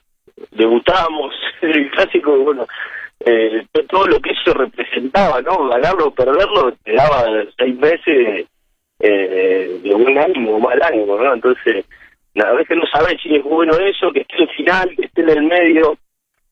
Eh, eh, pero bueno, es muy interesante poder vivir las experiencias de los clásicos. Yo siempre digo que eran los partidos que, que yo de lo personal más esperaba porque son situaciones que hoy a la distancia eh, ese punto máximo emocional no lo encontrás con nada. ¿Hay jugadores de clásicos? Sí, sin duda. Sí, sí, sí porque hay jugadores de clásico que pueden que pueden identificar que lo, que lo emocional no está por encima de la inteligencia de juego, de lo táctico, de lo técnico, y son los que hacen la diferencia. Si solamente lo jugás con el corazón al clásico, podés tener buenas y malas y te puede traicionar. Y, y para mí la, la gran diferencia de los jugadores que, que saben jugar los clásicos es que pueden entender cómo se juega emocionalmente, pero no se corren nunca de lo que es pensar, de lo que es analizar el juego, de lo que es ejecutar un plan, de lo táctico. Y ahí en esos pequeños detalles donde se hacen las diferencias. Iván, hoy eh, estás trabajando, tenés una consultora. Sí, sí, tengo una, una consultora de organizaciones deportivas, bueno, con una base de, de coaching deportivo y gestión eh, integral que, que, bueno, me, me capacité, bueno, doy cursos, de hecho, ahí en, en agremiados, eh, hay un programa de agremiados de Luca que, que está capacitando jugadores y futbolistas también que, que también me convocó Pablo Burtoboy, que es el director del área, así que eh, estoy dando cursos también para, para ex colegas, ex compañeros y, y bueno, también eh, de forma privada acá en Rosario, bueno, acompaño algunas instituciones eh, en esa área y bueno, empecé también eh, haciendo una consultoría integral en, en la sede central y bueno, hoy ya estoy siendo parte de, la estructura de, inferiores, bueno, acompañando ahí en la coordinación metodológica en, el desarrollo de deportistas y bueno, de, de todo el, el plan que representa formar jugadores, tanto de base hasta reserva, que bueno, es, es un mundo inmenso, ¿no? Claro, sí, sí, sí, ni hablar. Iván, queríamos este, escucharte. Sos el jugador extranjero récord en el fútbol argentino, con más clásicos en nuestro fútbol. Eh, acá me mandan también que Gambier jugó muchos clásicos, y bueno, ya dijimos Gustavo, pero... Y el Diablo Montserrat, Gustavo, me, me suman, ¿eh? Y el Diablo, claro, jugó también el de, de Córdoba. El de Córdoba, Talleres Belgrano. Jugó el de Córdoba. Iván, un placer eh, tenerte al aire, te mando un abrazo grande. Nada, el placer fue mío. Abrazo grande y bueno, que sigan muy bien. Muchas gracias. Iván Moreno y Fabianesi. Cinco clásicos en la Argentina, siendo extranjero. El Torero. ¿Recuerdan cómo festejaba los goles? ¿Eh? Porque su familia estaba en España y él estaba aquí. Dos y veinte la hora. La temperatura, 16 grados. Faba me llama de San Lorenzo. Sí, Dani. Muy bien, Gustavo, querido muchachos, buenas tardes para todos. Yo creo que esta semana comienzo mis papeles para que Tinelli me adopte. Porque si me va a tratar como trata a los Romeros, yo quiero que me adopten. Así abiertamente lo pido y lo digo, porque los Romeros, si sale todo bien en el día de hoy, se van a hacer un hisopado en Paraguay. Si el hisopado, miércoles o jueves, está ok, San Lorenzo le manda un vuelo privado a Paraguay, los cargan junto a toda la familia, los traen a Buenos Aires y San Lorenzo ya le alquiló en Ezeiza una casa en un barrio cerrado con una cancha de once para que se entrenen. Ah, bueno. No se recuerda un trato tan preferencial para futbolistas que no han hecho historia en un club, ¿eh? No, no. Yo no recuerdo este trato que cuenta Dani de estar en red carpet con jugadores que son buenísimos, que a mí me encanta verlos jugar, pero que no han, no han marcado huella en San Lorenzo aún. Más luego, cuando todo esto suceda, cuando los traigan en avión privado, los mm, depositen en la casa de country con cancha de once para que se entrenen, y todo eso, se sientan a hablar del contrato, porque los señores Ángel y Oscar Romero no quieren el dólar a 77, quieren el dólar a 133, como está hoy, donde no se puede comprar, que solo conoce MP, que es en la cueva. Qué caros son estos muchachos. Ni Boca va a pagar ese dólar, muchachos, ni Qué Boca. caro. Avísenle a Tinelli que lo que va a hacer con los Romero o que lo que le piden los Romero no lo hace Boca con Tevez, ni mucho menos con Mauro Zárate y Salvio y los que vengan, ¿eh? porque asterisco a favor de los Romero cuando llegaron el año pasado y firmaron el contrato con M&M de presidente el dólar era dólar vos comprabas el dólar eh, a través del home banking o del banco y te lo llevabas pero ese dólar ellos ya no lo pueden comprar más y ¿Y llevárselo cuánto vale un avioncito privado para ir a buscar a estos muchachos? Porque el sicario Rojas se vino en auto. Y bueno no sé te lo averiguo para la tarde cuánto vale el avioncito cuánto vale la y casita. ¿Quiénes Y son? bueno. ¿Pero quiénes son? Villar y Telch. Son el Lobo Fischer. ¿Quiénes son? y no los trates mal porque la gente de San Lorenzo No, se ponen enoja. locos. Me llama Car- Carolei. Ya me llama. Sos un anti-San Lorenzo si lo critico. Qué La cuestión que van eh, 10 días casi de entrenamiento y estos chicos van a llegar miércoles o jueves con suerte y después 14 días guardados en la casa de country. O sea que, en Ah. síntesis, diría Una Santo, masajista, una masajista. También para que le haga reflexología. Sí, te pone los dedos en los pies. Qué lindo que es eso. Claro. Y pero ellos ya traen el fisioterapeuta. Claro, vienen con el fisioterapeuta, el ¿Viste lo, viste lo que es la perro. reflexología? Es una cosa maravillosa. Ahí el spa del perro, todo, ¿no? Claro. Faba. ¿Eso te lo hacen en Wilde? En Wilde no sé si te hacen eso, ¿eh? Qué locura, Fabito. Mamita, el Lobo Fischer, ¿eh? Abrazo. Adiós. Noticias. La temperatura. Tiraste un título fuerte de arranque, Yarroch, que se podría ir Quintero, que hay una oferta de 9 millones por él. A ver, contame más. Bueno, Gustavo, la oferta en números brutos es 11 millones 500 mil euros.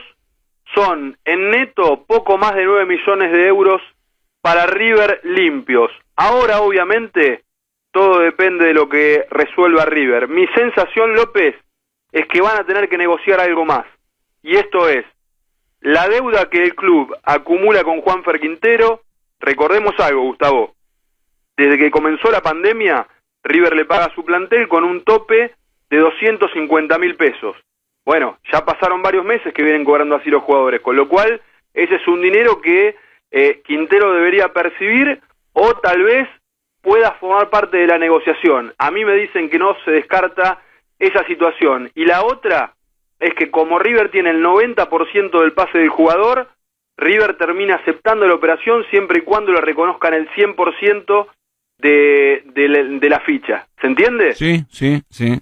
Son Bueno. detalles, detalles que faltan como para que se termine de aprobar todo. ¿Me, me dejas un título más, Gustavo, Claro, que sí, es sí. importante? Otros temas quiero, porque a ver, eh, a River se le fue eh, Palacio hace un tiempo.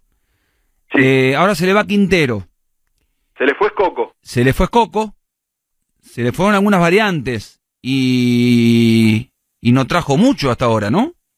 No, no trajo. Mira, el último refuerzo de River, Gustavo, fue en agosto del año pasado, Paulo Díaz.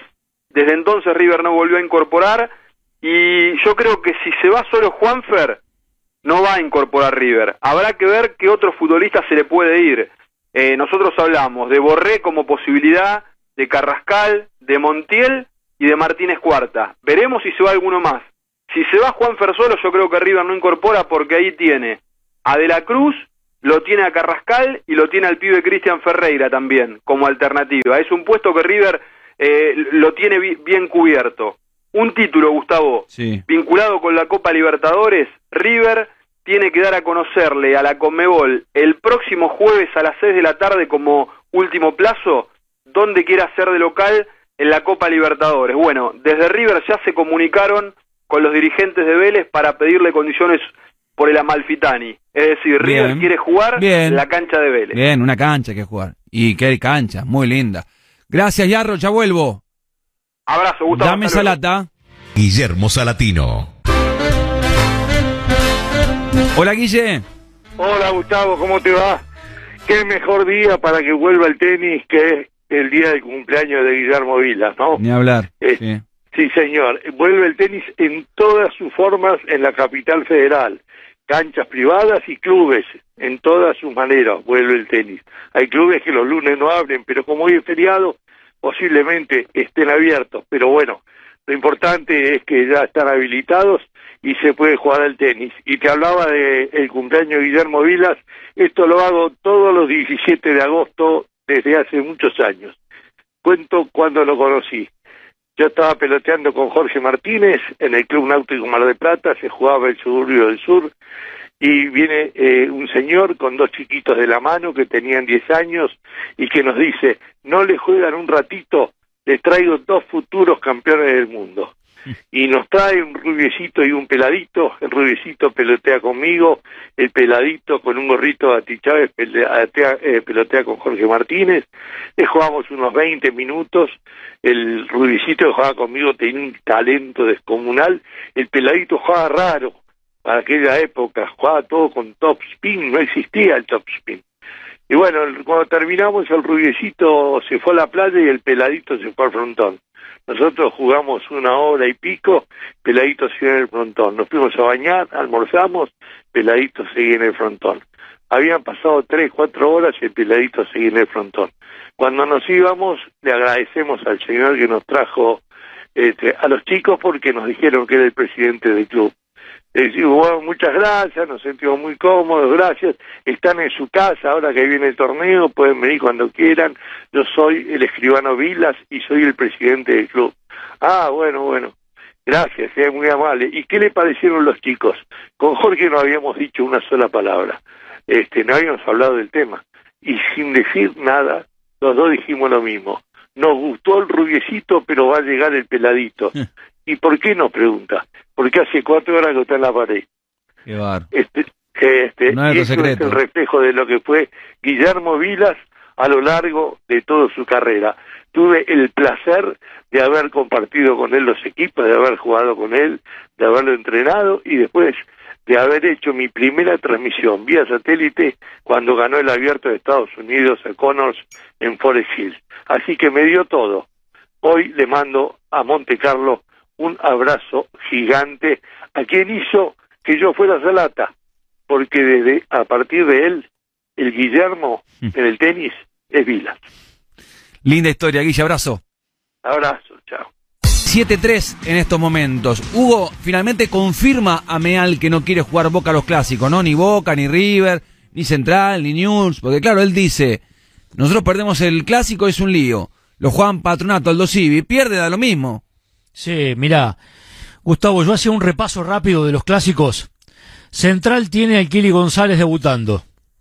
Unión y Colón debutan y presentan entrenadores. Eduardo Domínguez Colón, más allá de que es su segundo paso, el, Bajo, el Bajo es con Sábal Unión.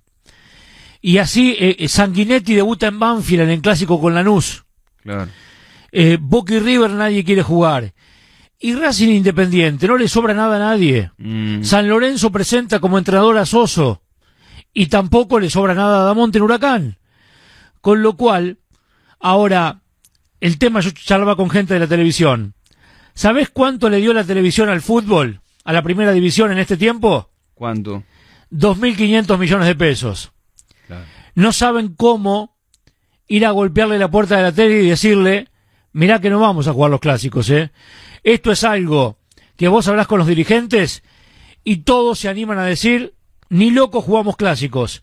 Ahora, anda vos y decir a la tele, ¿eh? Y, toman carrera pero no se animan aún. Claro, claro, claro.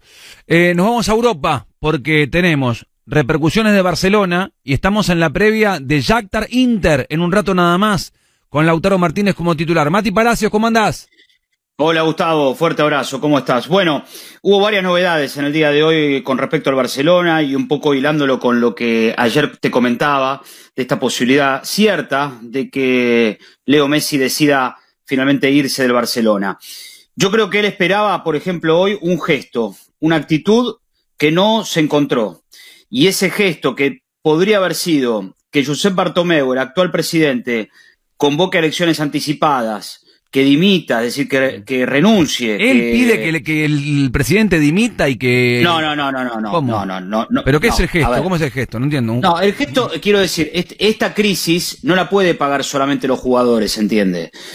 Pero decir que más Está- la paga ese presidente. Le- que lo van a- no, no lo van a votar seguramente. Y no, el- no, que no lo van a votar porque no puede presentarse, Pero por Gustavo. eso, ya se va. Bueno, está bien. Pero ante la crisis, ante la crisis podría Claro. pedir que se adelante las elecciones. Y que es lo que se esperaba. Internamente en el Barcelona se esperaba eso. Junta directiva, ya lo habían echado a Setién, ahora lo van a oficializar. Van a tener a Ronald Koeman, el holandés, con la chapa de haber sido el que marcó el gol en aquella primera Champions del año 92. Todo muy lindo. Ahora bien, Bartomeu dijo, yo de acá no me muevo, yo no renuncio. La junta directiva aprobó una fecha que era la, pensada, 15 de marzo, la fecha de las elecciones. Es decir, que al no haber una elección anticipada, esta directiva continúa y va a tener poder para el armado de la próxima temporada. Empiezan a darle mensajes igualmente por lo bajo. Uno es, mirá que podemos llegar a traer a Neymar, que queremos que vuelva Neymar. Cuando lo había pedido el año pasado, no le dieron importancia, no hicieron caso a su, a su pensamiento y trajeron a Griezmann. Sí, bueno. Yo Entonces- le, yo le pedí a Agustín Vila un Mercedes-Benz, pero no me lo pudo traer. ¿Qué cree que haga? O sea, Bueno, pero es no, Messi. no puede ser, yo quiero a Neymar y, y tráeme a Neymar, pero esto joda. Bueno, Neymar vale 200 millones de dólares, ya le llevaron a, le llevaron a Griezmann. ¿Es jugador Es que o es creo- dirigente? Si no, que vaya a dirigir, que reemplace a Vidal. bueno, con quien está peleado, con quien tuvo Por eso, enfrentamiento. Hacé de Claro. manager, si vos querés elegir el técnico, elegir los refuerzos, no juegue mal al fútbol. Eh, dedícate a la dirigencia. Pero Gustavo, no es el primer Pero se, caso. pero se dice con naturalidad porque él quiere a Neymar. Bueno, sí, todos lo queremos a Neymar, pero no pudo. ¿Qué quiere que haga? No lo pude No, no, no hicieron el esfuerzo. No, no, no, Ah, no, no, bueno. no. No. El año pasado no hicieron el esfuerzo los dirigentes, no lo querían traer. Ahora sí, ahora va y le dicen, mirá que te lo, lo podemos traer. Están haciendo correr la bola de que lo pueden traer. En definitiva. O sea, es malo el se- presidente, es malo porque no lo llevó a Neymar. No, el, presidente es malo porque hizo todo mal.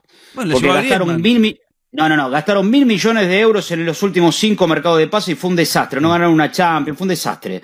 Hicieron todo mal. O sea, e- ese es el problema. Y ahora, el otro mensaje es, vamos a renovar toda la plantilla.